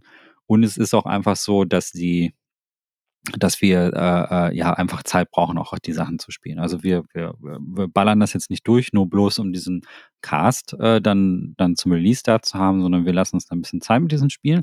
Und deswegen sind hier einige Brecher, auch tatsächlich einige große Titel im Dezember rausgekommen, über die wir selbstverständlich reden werden, die wir hier aber zumindest auch, um das Bild ein bisschen abzurunden, auch mal erwähnen wollen. Ähm, ich fange mal mit dem kleinsten an, auch wieder Tradition. Äh, äh, also was Tradition, auch wieder äh, deutsches Spiel, deutsches Traditionsspiel wollte ich schon sagen. äh, ein, deutsches, ein deutsches Traditionsspiel. Spiel. ja, ein deutsches Spiel, das ähm, ja, das eigentlich überhaupt nicht deutsch aussieht. Äh, ja. Chain, Chains, Chains of Chained Echoes. Echoes, glaube ich. Heißt Chained Echoes, genau, Chained Echoes. Ein JRPG aus Deutschland. Ja. Wow. Da hast du mich auch darauf aufmerksam gemacht, Manu. Genau, das kam jetzt gerade just zwischen dem zweiten und dritten äh, Rückblick hier raus. Äh, ist jetzt auch im Game Pass. Chained Echoes, ein JRPG. Ich glaube auch wieder von so einer Einzelperson äh, gemacht, bin mir nicht ganz sicher. Erinnert mich auch so ein bisschen an Crosscode. Das hatten wir ja vor ein oder zwei Jahren, was auch aus Deutschland war. Und hat Traumwertungen eingefahren gerade. Chained Echoes hat richtig gute Kritiken und könnte wahrscheinlich für Leute, die nicht müde sind, JRPGs in diesem Jahr zu spielen, da gab es wirklich keinen Mangel, ähm, aber mal was, äh, ein bisschen vielleicht einen frischeren äh, Einblick dazu kriegen, ähm, sieht super süß aus, super cute. Game Pass, also von daher, da werde ich auch mal, glaube ich, äh, reingucken. Äh, ich habe schon länger kein großes JRPG mehr gespielt, von daher, allein weil es aus Deutschland ist, äh, werde ich da mal reingucken. Das ist sicherlich auch so ein Kandidat für nächstes Jahr, Deutscher Entwicklerpreis und äh, deutscher Computerspielpreis, da bin ich mir schon relativ sicher. Aber ich habe meine Zeit hauptsächlich mit äh, einem weiteren Marvel-Kartenspiel verbracht. ist ja, ja nicht so, als hätte ich es nicht schon gespielt und ich rede nicht von Marvel Snap. Ja, ja, ich rede ja, nicht von Marvel Snap. Ich wollte wollt nur ganz kurz erwähnen, Chain Echoes eher Retro-Stil. Ähm, also wirklich Pixel-Grafik. Äh, wer, wem es ein bisschen zu retro-mäßig ist, gibt es dieses, diesen Monat natürlich auch noch Final Fantasy Crisis Core. Äh, das Square Enix haut da nochmal so einen Brecher raus in diesen, wie viele Spiele? 35 haben sie dieses Jahr rausgebracht, ne? Mhm. Und ich dachte, die sind durch und dann sehe ich in der Release-Liste noch, dass sie dann noch Crisis Core Mitte Dezember rausballern. Das PSP-Ding, das ist, finde ich so irre, dass dieses PSP-Ding oder PS Vita, nee, PSP war das noch, gell? PSP genau. war das noch, ja. Dass das jetzt irgendwie so dieses Treatment bekommt von dem großen Final Fantasy VII, was wir gespielt haben, Anne. Und jetzt diese, dieses Spin-Off kriegt das auch nochmal, dieses äh, Ultra Deluxe AAA-Treatment. Ich bin sehr gespannt, was das wird. Ich bin auch sehr gespannt. Also ich, äh, das habe ich noch gar nicht gespielt, da habe ich aber zumindest mal bei Square angefragt, ob die noch irgendwie Muster haben. Es ist ja auch noch nicht da. Es ist 13.12., es ist noch genau. vor, vor Release. Äh, vor, also wir, wir reden jetzt gerade hier knapp vor Release, kommt aber dieses Jahr natürlich auch, ist für viele wahrscheinlich ein Highlight, wollte ich hier an dieser Stelle erwähnen. Aber mhm. jetzt, ey, Schon wieder Marvel-Spiel und schon wieder ein Kartenspiel? Manu, was machst du mit deiner Zeit? Ja, ich weiß auch nicht, aber es ist äh, so pervers es klingt. Ich habe in den Ladezeiten von Marvels Midnight Suns, als ich gewartet habe, dass ich ein äh, Rundentaktikspiel mit Marvel-Karten spielen kann, habe ich Marvel Snap gespielt.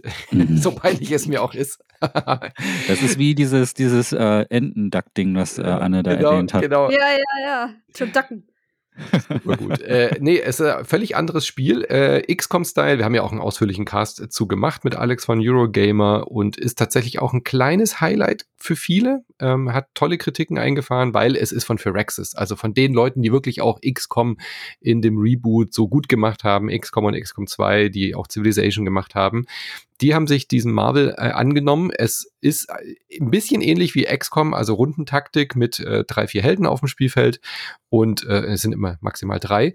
Und das Kampfsystem ist eben anders als bei XCOM, wirklich frisch und neu gedacht auf einer Kartenspielmechanik. Klingt erstmal absurd, funktioniert aber erstaunlich gut, weil du willst mit äh, Captain Marvel willst du nicht in Deckung gehen. Iron Man hat seine Deckung an. Ja, was willst du mit denen irgendwie in Deckungsshooter spielen? Macht ja gar keinen Sinn. Also von daher haben sie diese Kartenmechaniken reingemacht und die definieren halt, welche Power Moves und welche Specials du durchführen kannst. Ähm, en Detail hört ihr das im Cast, äh, auch die Schwächen und Stärken des Spiels. Für euch noch ganz interessant, es hat zwischendurch richtige Mass Effect Vibes, Anne. Also dieses, dieses Setting, dass man in äh, Mass Effect 3 seine Crew so zusammenholt und dann eben halt auch äh, mit denen in den Krieg zieht und äh, wen man äh, zurücklässt und so. Also dieses ganze Thema äh, Crew, Family, Freundschaft, Partnerschaften und so. Das ist voll in diesem, in diesem Spiel drin. Also du hast diesen äh, Taktikmodus und äh, statt, statt der Strategieebene, was bei XCOM das ist, dass du deine Finanzen äh, verwaltest, deine äh, Leute forscht und ausbaust, hast du halt hier so eine Art Hogwarts Castle, im Marvel-Universum. Das ist so ein, äh, da, da wohnen eben diese Midnight Suns und da kommen dann eben auch die ganzen anderen Helden dazu, wie Peter Parker und äh, Captain Marvel und so weiter und so fort. Und die hausen da, weil es gibt eben so einen ultra böse Wicht, so eine Protagonistin, so eine böse, die die Welt äh, äh in Geiseln hält. Und dann gehst du mit denen auf Dates, äh, machst irgendwie Freizeitaktivitäten. Das ist so absurd. Du hast so ein Hogwarts-Feeling, ja. Du hast so dann deine, deine, deine Freunde. Mit den einen verstehst du dich besser. Bei dem anderen sagst du mal was, dann ist er sauer auf dich. Dann äh, ärgert sich äh, Doctor Strange und Iron Man, streiten sich und du musst den Streit schlichten. Dann äh, lädst du irgendwie Ghost Rider auf ein ähm, kleines Kampftrainings. Äh, ähm, ähm, Duett ein und so weiter und so fort. Du kannst angeln gehen mit den Leuten, du kannst Vögel beobachten, Pilze sammeln im Wald. Es ist das absurdeste Spiel, was ich dieses Jahr gespielt habe, weil du einerseits diese Weltbedrohung hast und dann schaust du Schmetterlinge im Wald an und flirtest mit, äh, mit Carol Danvers. Völlig absurd. Aber irgendwie liebe ich's. Ja, es klingt tatsächlich absurd. Ja. Ist ein Ticken zu lang leider. Es ist äh, leider nicht sehr gut gepaced. Du hast Ewigkeiten immer, ähm, also es, allein die Story-Missionen dauern irgendwie 40, 50 Stunden und äh, zwischendurch hast du aber immer wieder äh, Pflicht. Nebenmissionen, die du machen musst, bevor sich dann die nächste Hauptmission freischaltet und sowas hasse ich ja. Also wenn ich Story spielen will, dann lass mich Story spielen und wenn ich Bock habe auf Nebenquests, dann will ich die erledigen und das ist leider nicht gut gepaced bei diesem Spiel. Das hört ja mit, Ka mit Kartenspielen aber auch nicht auf. Nee. ne? Du, wirst dieses, du wirst dieses Jahr noch mehr Kartenspiele spielen können, weil The Witcher 3 White Hunt kriegt ein Next-Gen-Update und da kannst du dann nochmal in dich in Gwent stürzen. Gwent in Next-Gen, darauf habe ich gewartet. Ja.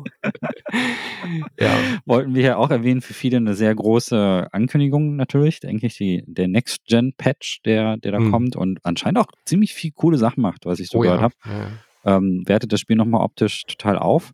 Und natürlich gibt es da innen drin auch das Gwent, ne? Es ist, wobei das gibt es ja auch Standalone, oder? Ja, Gwent hat sich herauskristallisiert äh, dann auch aus dem, ist auch ein deutlich besseres. Also die, das Gwent im Spiel ist nicht so gut wie das richtige Gwent, was du dann eben so äh, separat spielen kannst wie Hearthstone. Ah, ja. Verstehe.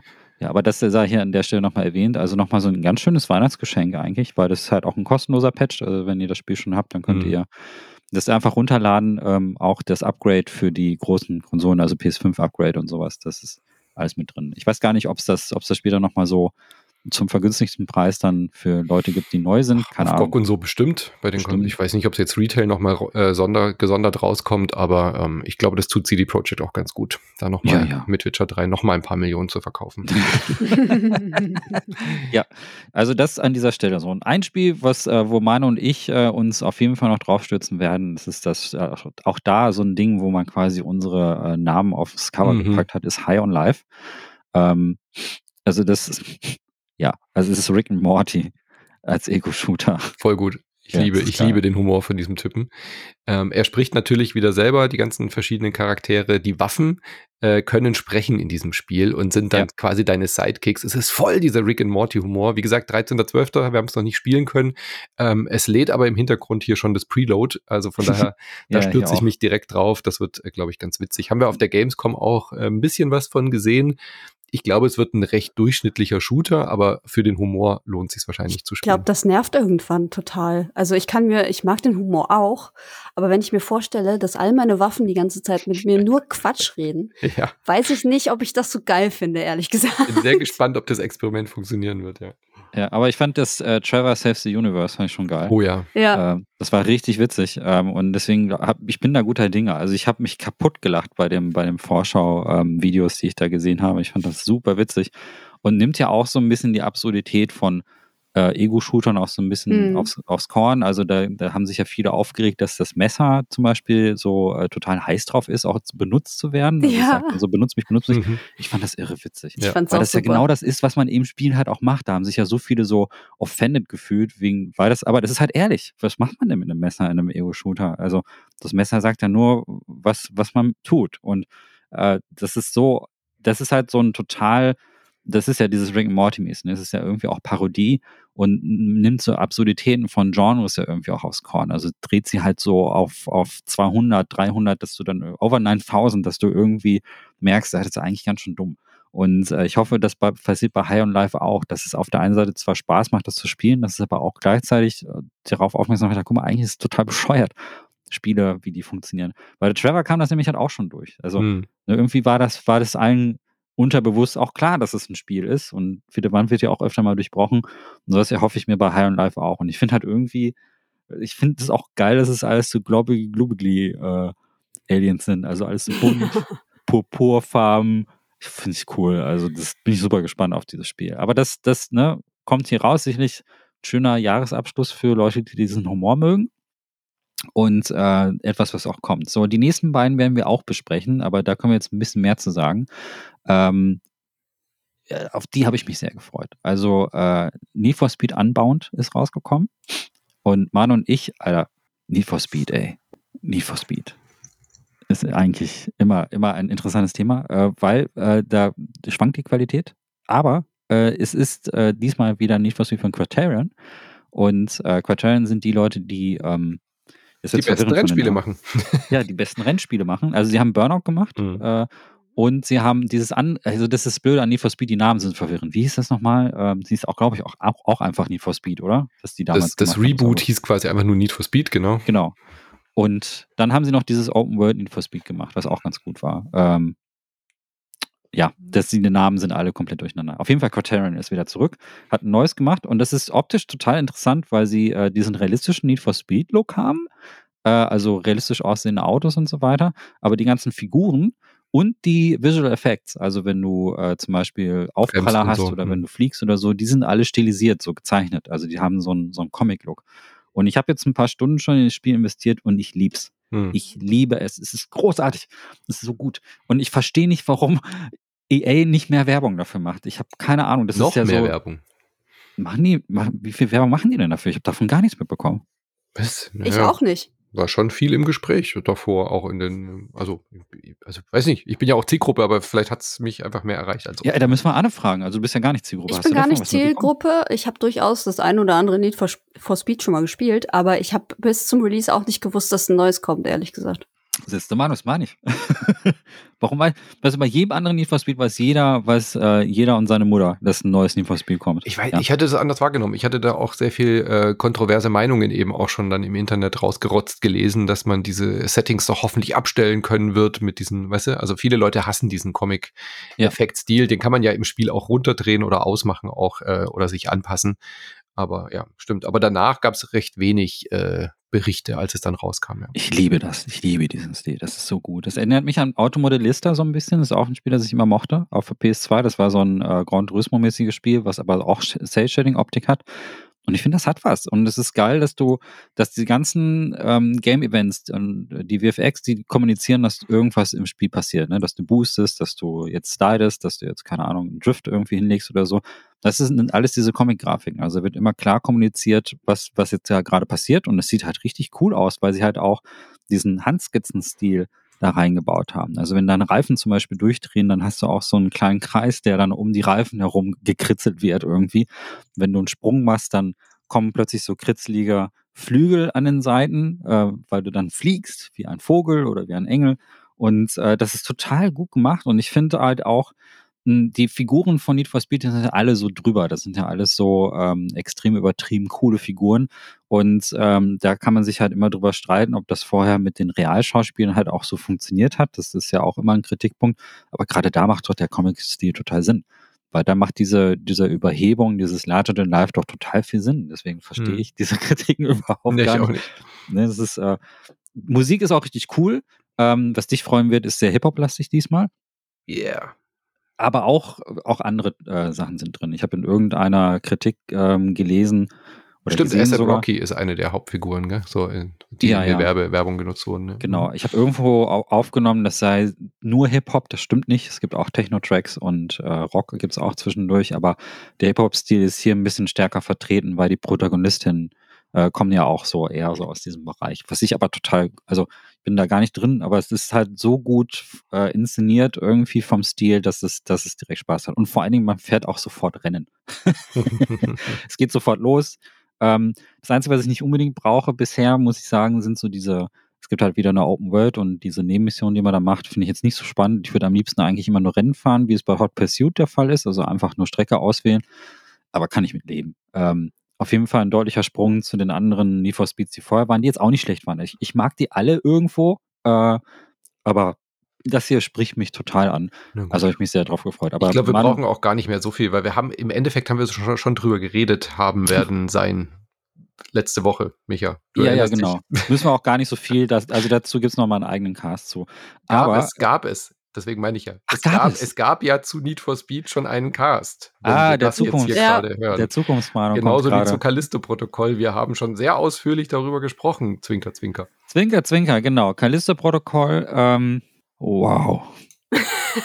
Äh, da- also, pff, fällt mir schwer dazu, was Zusammenfassendes zu sagen. Wir haben uns alle, glaube ich, sehr drauf gefreut. Hm. Ja, Eins der größten Titel dieses Jahr. Äh, ein sehr schwieriger Launch, äh, der, äh, wo sie jetzt aber, während wir hier reden, aber auch schon die ersten Patches auch schon rausgehauen haben, die sehr viele Fehler korrigieren. Ähm, also da haben zum Beispiel in der, in der, Xbox-Version haben so Raytracing-Effekte gefehlt, die sind jetzt drin. Ähm, auf dem PC gibt's so äh, Shader-Compilation-Probleme, die jetzt aber auch Stück für Stück dann wohl angegangen werden sollen, sagt der Entwickler. Also sie sind sich der Probleme bewusst.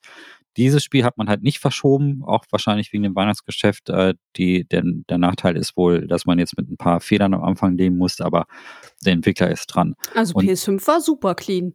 Ja, das habe ich auch gehört. Ihr habt die PS, du hast die PS5-Version gespielt. Ja. Ja, und da höre ich auch nur gute Sachen drüber. Ich habe die Xbox-Version gespielt und hatte das Gefühl, da fehlt visuell was. Und das war dann tatsächlich auch der Fall. Da waren Spiegelungen nicht drin. Und sah ein bisschen komisch aus. Ich habe es am PC gespielt, das soll ja die schlimmste Version am Anfang gewesen sein. Ich hatte, glaube ich, äh, ich habe ein paar Tage gewartet, bis der erste Patch kam und äh, habe dann Motion Blur ausgeschaltet. Das soll wohl auch sehr helfen. Also bei mir lief es einigermaßen in Ordnung für so ein Spiel. Ähm, hatte ein paar Stotterer und Ruckler, aber nicht so schlimm, wie ich es erwartet hatte tatsächlich. Ja, also ihr hört ja die äh, ausführlichen Eindrücke, äh, habt ihr ja in dem Cast davor gehört und wenn nicht, könnt ihr ja auch jederzeit zurückspringen. Ist aber auf jeden Fall ein Spiel, was bei mir, also mir hat's Spaß gemacht, aber nicht aus den Gründen, von, von denen ich dachte, dass es mir Spaß machen würde. Ich habe eigentlich damit gerechnet, dass es mich mega gruselt, weil ich ähm, so ein Sucker für Science-Fiction-Horror bin und ich finde wirklich so Science-Fiction-Szenarien so beklemmend und klaustrophobisch sind. Also bei mir ist, wie gesagt, viel Environment und viel Umgebung. Ich fand Dead Space, das ist ja von dem Creator von Dead Space, ähm, finde ich richtig gruselig, nicht wegen den Monstern unbedingt, sondern weil dieses Raumschiff, die Ishimura, so gruselig war. Naja, und Callisto Protocol spielt jetzt auch so einen Gefängnisplaneten und ist technisch mega gut gemacht. Äh, Es macht Spaß, das zu spielen und so. Ich, also mir macht's Freude. Aber ich finde es null gruselig.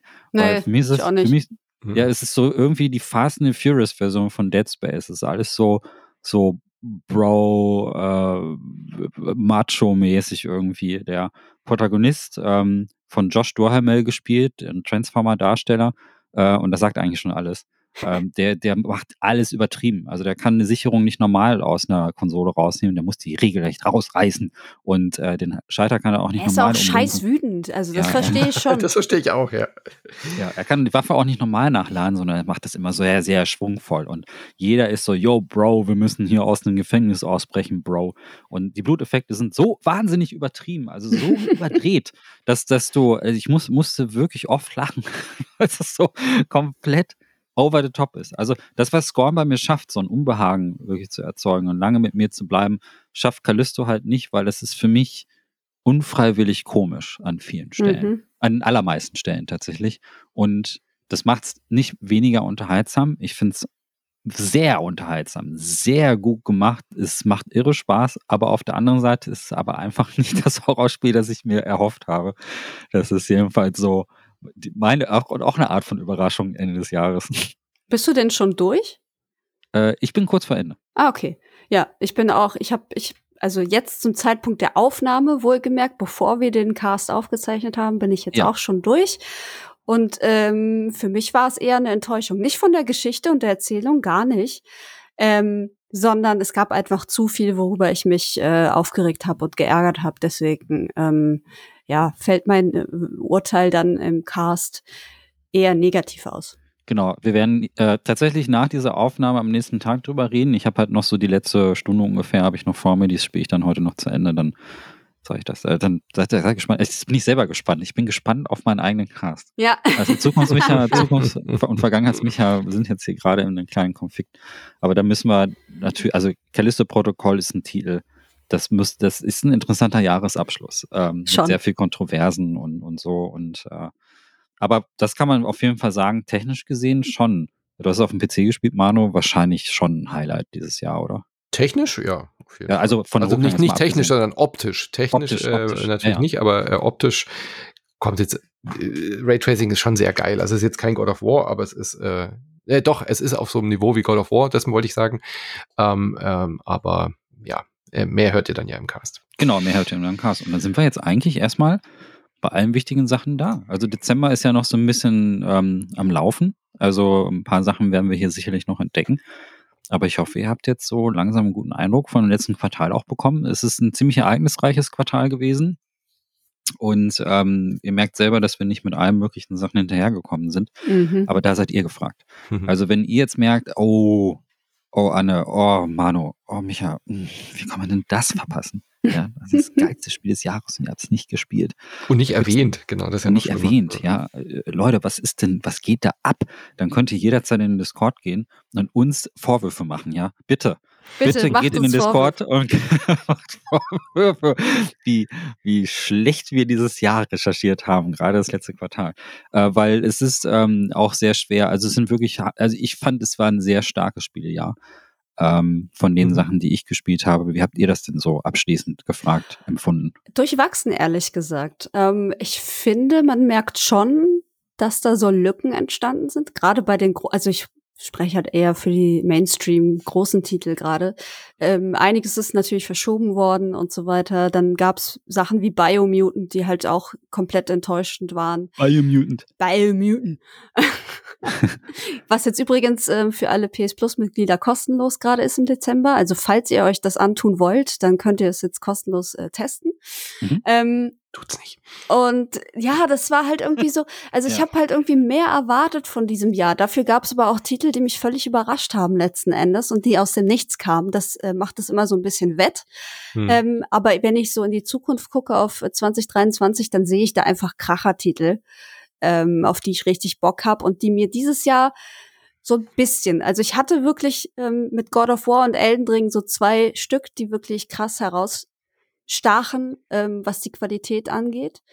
Ähm, und alles andere war eher so entweder ja ganz nett oder ja, hat Spaß gemacht, aber war jetzt optisch auch nicht so geil oder so. Es war immer irgendwas, weißt du? Und dann hast du halt mit Elden Ring, God of War so zwei wirklich perfekte Spiele, ähm, die ja auch bei den Game Awards äh, nicht zu Unrecht abgeräumt haben. Und das ähm, hatte ich das Gefühl, dass es in anderen Jahren deutlich mehr waren. Hm. Hm.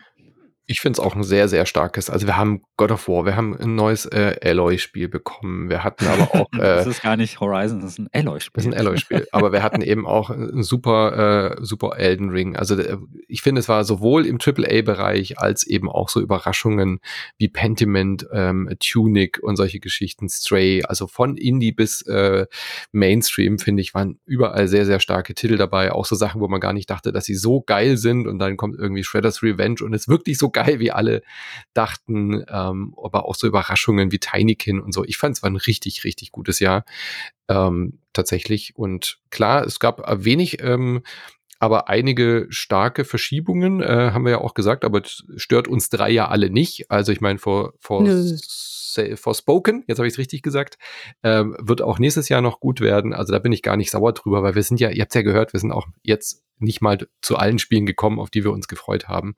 Und äh, aber ich muss schon sagen, es gab viele Enttäuschungen dieses Jahr auch. Mhm. Also ähm, Chocobo, Babylon's Fall, ähm, aber eben auch so Sachen, wo man eigentlich dachte, die wären richtig gut, ähm, die dann nur so semi oder irgendwie auch auf einem hohen Niveau enttäuscht haben.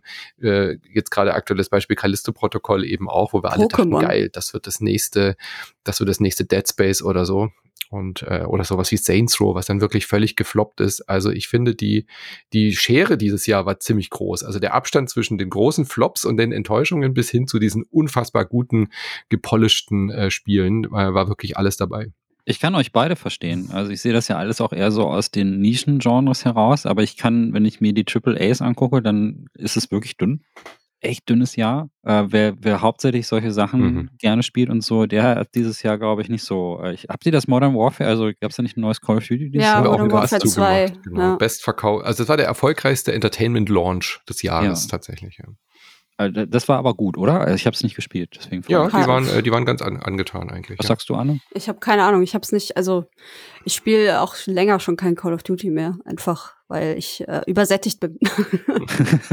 ja, äh, aber so, also wenn jetzt, wenn man sich jetzt nur an den Triple A's orientiert, ich glaube, da kommen die nächsten Jahr, äh, nächsten Monate einfach ein bisschen mehr auch. Äh, und man hat jetzt bei den Game Awards ja auch so fette Ankündigungen bekommen, neues Star Wars Spiel, also Final neues. Äh, Fantasy 16 kommt nächstes Jahr, Freunde. 16 und Alter sowas. Schwede. Was, was Ja, mich enttäuscht also- hat auf diesem, äh, um reinzukretschen, was mich enttäuscht hat auf diesem AAA-Sektor ist, dass diese großen, großen Titel immer noch PS4 und Xbox-Spiele sind. Wisst ihr, was ich meine? Elden Ring, God of War und Alloy. Alle drei sind noch für die Last Gen auch rausgekommen. Und das finde ich so enttäuschend, weil die könnten alle drei so viel besser noch sein, wenn sie halt, wenn wir noch mehr exklusive Spiele kriegen würden, die auf diesen, auf dieser Hardware-Leistung und sie wirklich ausschöpfen. Das ist so ein bisschen mein, mein, äh, dadurch, dass sie halt nicht genügend PS5 produziert wurden, hängen alle noch so in diesen, in diesen, auf dieser alten Hardware rum. Ja, aber da muss ich auch mal eine Lanze brechen für, für Menschen, die einfach ähm, äh, nicht so viel Natürlich, ja. Kohle halt auch haben oder keine Möglichkeit haben, sich eine PS5 oder so zu holen. Ähm, ich find's cool, dass sie dann auch noch diese Spiele spielen können. Aber es bremst die Spiele halt aus. Ja, es bremst sie aus, aber mir tut das ehrlich gesagt nicht weh. Also du siehst ja, wie perfekt God of War trotzdem ist oder wie, Mhm. wie Elden Ring trotzdem durch die Decke gegangen ist. Und ich habe da überhaupt keine Abstriche zu machen. Auch bei äh, Forbidden West war es nicht so, dass ich dachte, oh, also wenn die jetzt die PS4-Version nicht hätten, dann wäre das ein viel geileres Spiel. Ich finde das irgendwie so, weiß ich nicht. Ja, Ja, aber dadurch, ich- fühlt sich, bin ich- dadurch fühlt sich diese Ge- Konsolengeneration so ein bisschen äh, überflüssig an bisher. Naja, das Äh, hat ja äh, viele Gründe halt. Das hat ja viele Gründe, aber ich muss auch, ich bin da auch eigentlich bei Anne, ich finde es eigentlich geil, dass die auch für die alten Sachen kommen. Also ich, äh, ich, ich gucke halt öfter auch mal Digital Foundry und die sind halt eher so bei der Meinung wie bei dir, Manu, so, oh, das hält das auf und das ist eine sehr, sehr, es ist ja auch eine sehr privilegierte Position, Natürlich, so das ist mir richtig völlig teure bewusst. Hardware. Ja, Ja, ja, also das finde ich, und ich finde ich, ich, ich gucke mir die PS4-Version von, von äh, For Horizon Forbidden West an und mir wäre es einfach nicht aufgefallen, dass ich da eine PS4-Version spiele. Das ist so gut gemacht. Also wirklich so, wenn es Kackports wären, und wir, es gibt ja Kackports. Wir hatten ja jetzt hier Sonic zum Beispiel auf der Switch, sowas braucht wirklich keiner. Mhm. Ähm, aber das sind ja wirklich liebevoll gemachte Versionen, ähm, die, die auch technisch auf dem Level sind, dass du äh, sagen kannst, okay, ich habe das Gefühl, das ist tatsächlich ein PS4-Spiel, das extra dafür entwickelt worden ist mit einem großen technischen Know-how. Auch bei God, auch bei God of War habe ich den Eindruck, dass es wirklich sehr, sehr, sehr, sehr gut ist. Ähm, ich glaube, äh, die Cross-Gen-Sachen sind gar nicht so schlimm. Ich denke, wenn es diese Next-Gen-Version nicht geben würde, dann würde den Leuten gar nicht so ein großer Unterschied auffallen. Und das ist das, das zwei Seiten der Medaille natürlich. Klar, die Spiele könnten mehr technische Features benutzen, um dahin zu kommen. Und ich bin jetzt bei Callisto auch gespannt, wie das jetzt auf der PS4 aussehen wird und so. Äh, aber ganz ehrlich, also ich, ich meine, am Ende zählt ja auch so, zählt, ja auch die Inszenierung und es zählen ja auch ganz andere Aspekte als ein paar Grafikeffekte. Nein, es zählt nur die Frames pro Sekunde. Alles Nein, nein, andere ja, ist ja, genau. Das, das ist halt eben das, das ist, das ist halt der Digital Foundry Mode, ne? Ja. Die sagen so, oh nein, oh nein, die Framerate 60 FPS und nichts anderes und so. Und das ist ja Quatsch. Also ich spiele doch nicht Alloy, weil ich, weil also mir ist das egal. Ich mache eh den Quality Mode immer an, wo das eh immer auf 30 läuft. Und klar freue ich mich über schönere Grafik. Klar finde ich das auch beeindruckend. Aber mir ist der, ich war baff, als ich die PS4-Version gesehen Hm. habe. Ich war so, wow, wie haben die das gemacht? Darf ich mich trotzdem auf PS5-Only-Spiele freuen wie Forspoken? Danke. Ja, aber Ja, dann okay. siehst aber es ist ja auch kein Garant. Also ich, ich, ich freue mich tierisch, ich freue mich tierisch auf Forspoken. Ich habe richtig Bock auf das Game. Es kommt ja auch im Januar. Aber es sieht halt einfach nicht nach einem PS5-Titel aus, finde ich. Also Das mich ist richtig. Auch dazu gab es mittlerweile einen Cast. genau. Wir sehen, da verweisen auf die Preview von der Anne. Also ich habe mega Bock auf das Game, aber das ist ja auch kein Garant dafür, dass die Sachen einfach so gut aussehen. Und wirklich ein technisches Talent zu haben und ein Talent für Ästhetik, ein Talent für Engineering und so zu haben, hat nicht unbedingt was mit der Konsolenleistung zu tun.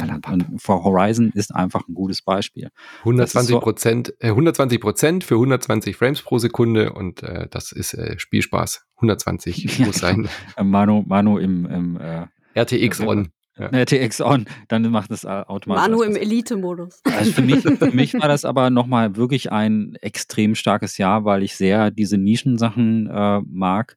Ähm, ich habe viele Dinge jetzt ja auch nicht erwähnt, weil das bei euch das jetzt nur langweilen würde. Es gab auch sehr viel Japanokram, sehr viel Waifu-Kram und so. Das ist jetzt einfach alles äh, uninteressant. Und äh, auch für diesen Cast, der eher so an das Mainstream-Publikum geht, einfach interessanter. So viele geile Horrorspiele ist ja. Also ich liebe fast alles, was dieses Jahr rausgekommen ist an Horror-Games. Bin so glücklich.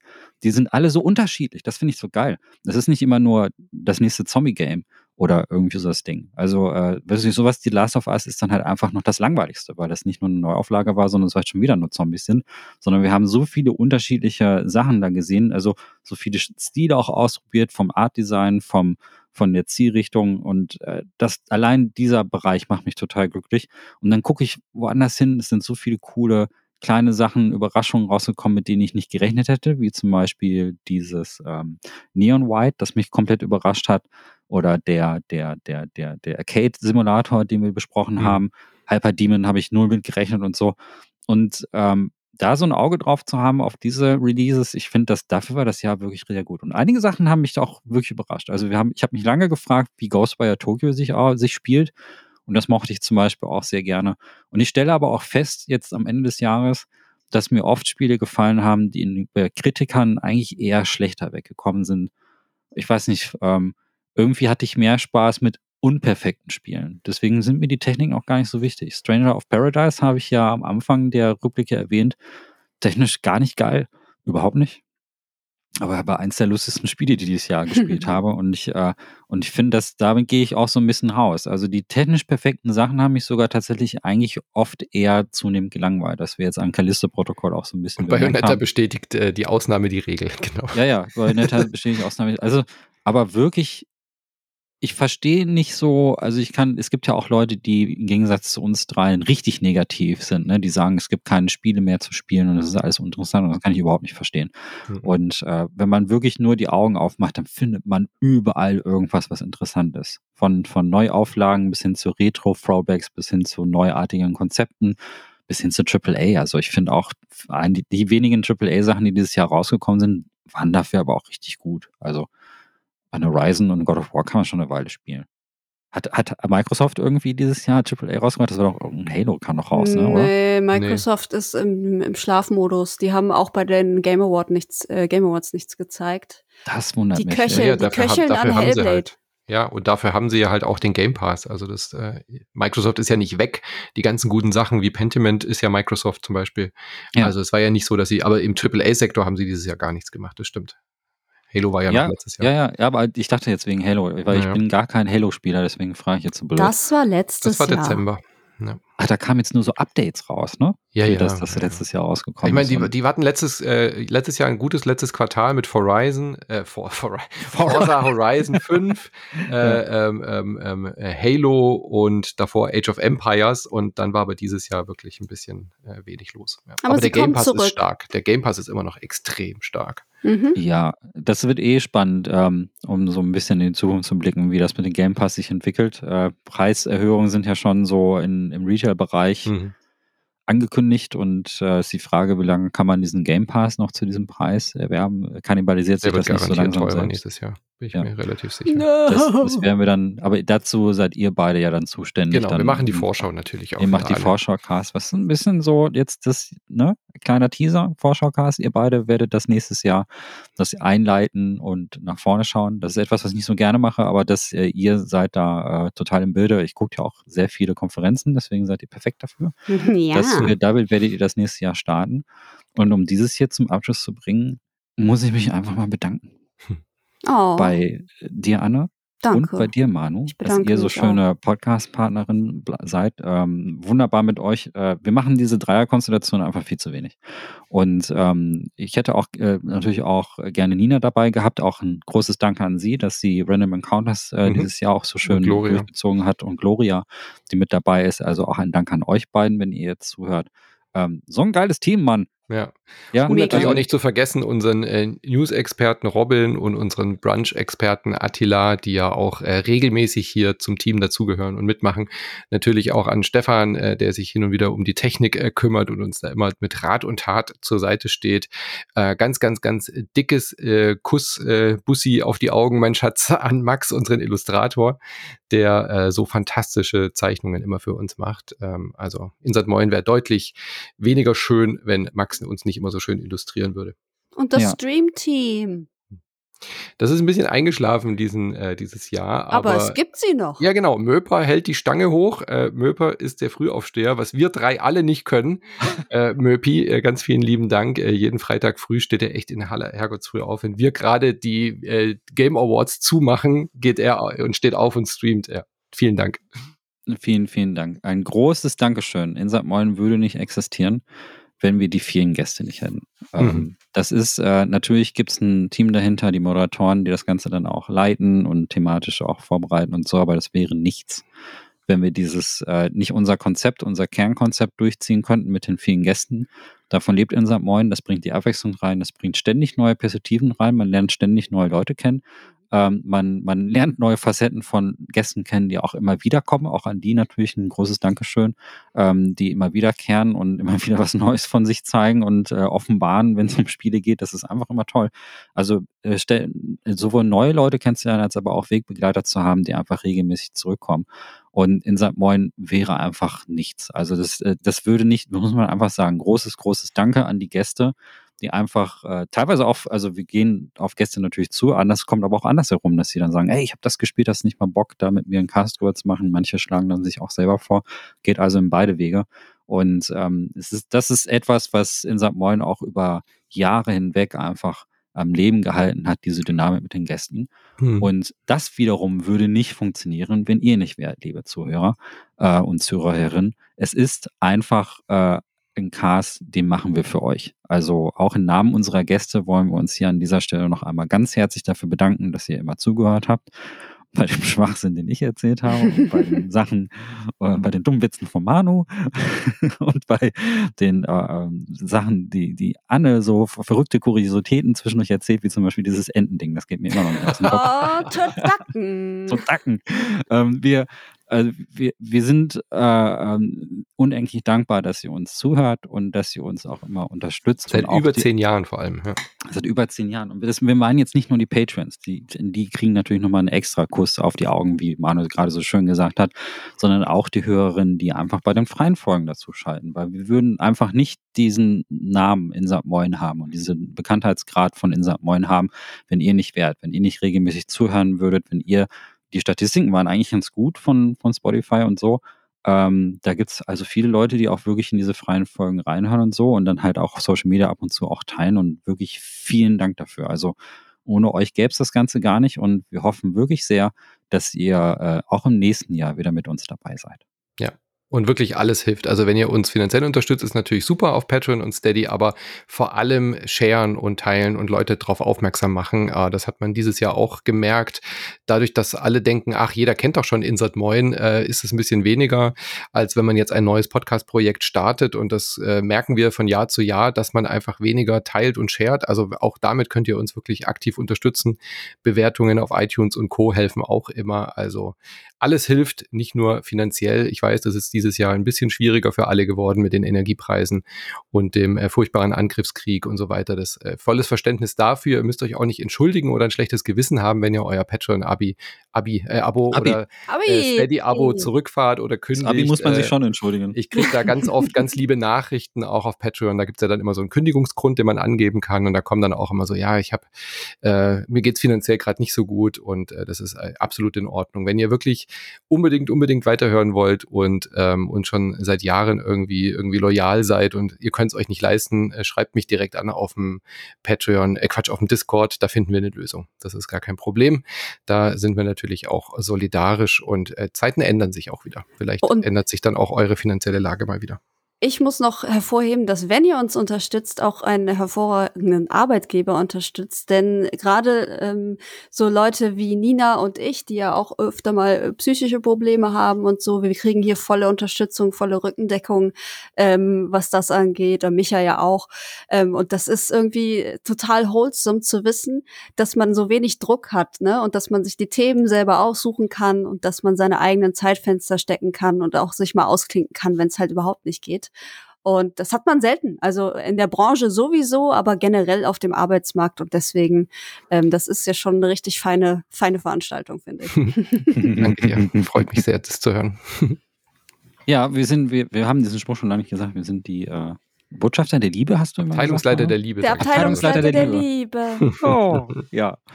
Da, damit, das ist doch so ein schönes ähm, Schlusswort. Damit würde ich euch auch entlassen. Ich wünsche euch beiden natürlich äh, jetzt äh, geruhsame Zeit. Wir podcasten noch ein bisschen, wir bereiten noch ein bisschen was vor, bevor der Oder kommt. Wir haben, wie lange haben wir Ferien? Bis ähm, Am 9. Januar geht's wieder los. Also jetzt äh, ist ja gerade Weihnachten hier vorbei, wenn ihr das hört, äh, erster Weihnachtsfeiertag. Dann äh, macht, ge- genießt die Feiertage, kommt gut ins neue Jahr und am 9. Januar geht's dann wieder weiter bei uns. Äh, äh, vielleicht droppt noch zwischendurch eine Le Buffet-Folge, wie wir das letztes Jahr auch schon so gemacht haben, weil die ja zeitlich immer relevant ist. Äh, könnte passieren. Also haltet in eurem Feed Ausschau danach. Der Attila äh, grüßt da vielleicht äh, kurz äh, zwischendurch zum Jahreswechsel. Aber dann am 9. Januar geht's regulär wieder weiter. Super gut. Genau. Ja, wir haben ja schon so ein bisschen ausgestellt, was kommt, aber ich wünsche euch bis dahin, ähm, euch beiden natürlich erst einmal äh, geruhsame Zeit. Wir ruhen uns äh, natürlich ein bisschen aus, aber euch auch, liebe Hörerinnen und Hörer, äh, eine entspannte Weihnachtszeit. Egal, was ihr von Weihnachten haltet, äh, nutzt die Zeit mal aus, ein bisschen runterzufahren. Ähm, vielleicht auch nicht die ganze Zeit zocken. Die ganze Zeit mal Snap spielen ist völlig in Ordnung. Unter Man No. kann die Verwandtschaft gut aushalten, wenn man nebenher snappt. Ja, man kann, man kann das, man kann das, man kann das Jahr äh, ganz gut Revue passieren lassen und noch ein bisschen nachdenken. Wir wünschen euch äh, eine wirklich äh, friedliche Zeit äh, und ja, wir hoffen, euch nächstes Jahr wieder begrüßen zu dürfen an dieser Stelle. Bis Insofern, 2023. Guten Ich will Rutsch. jetzt Tschüss. Tschüss.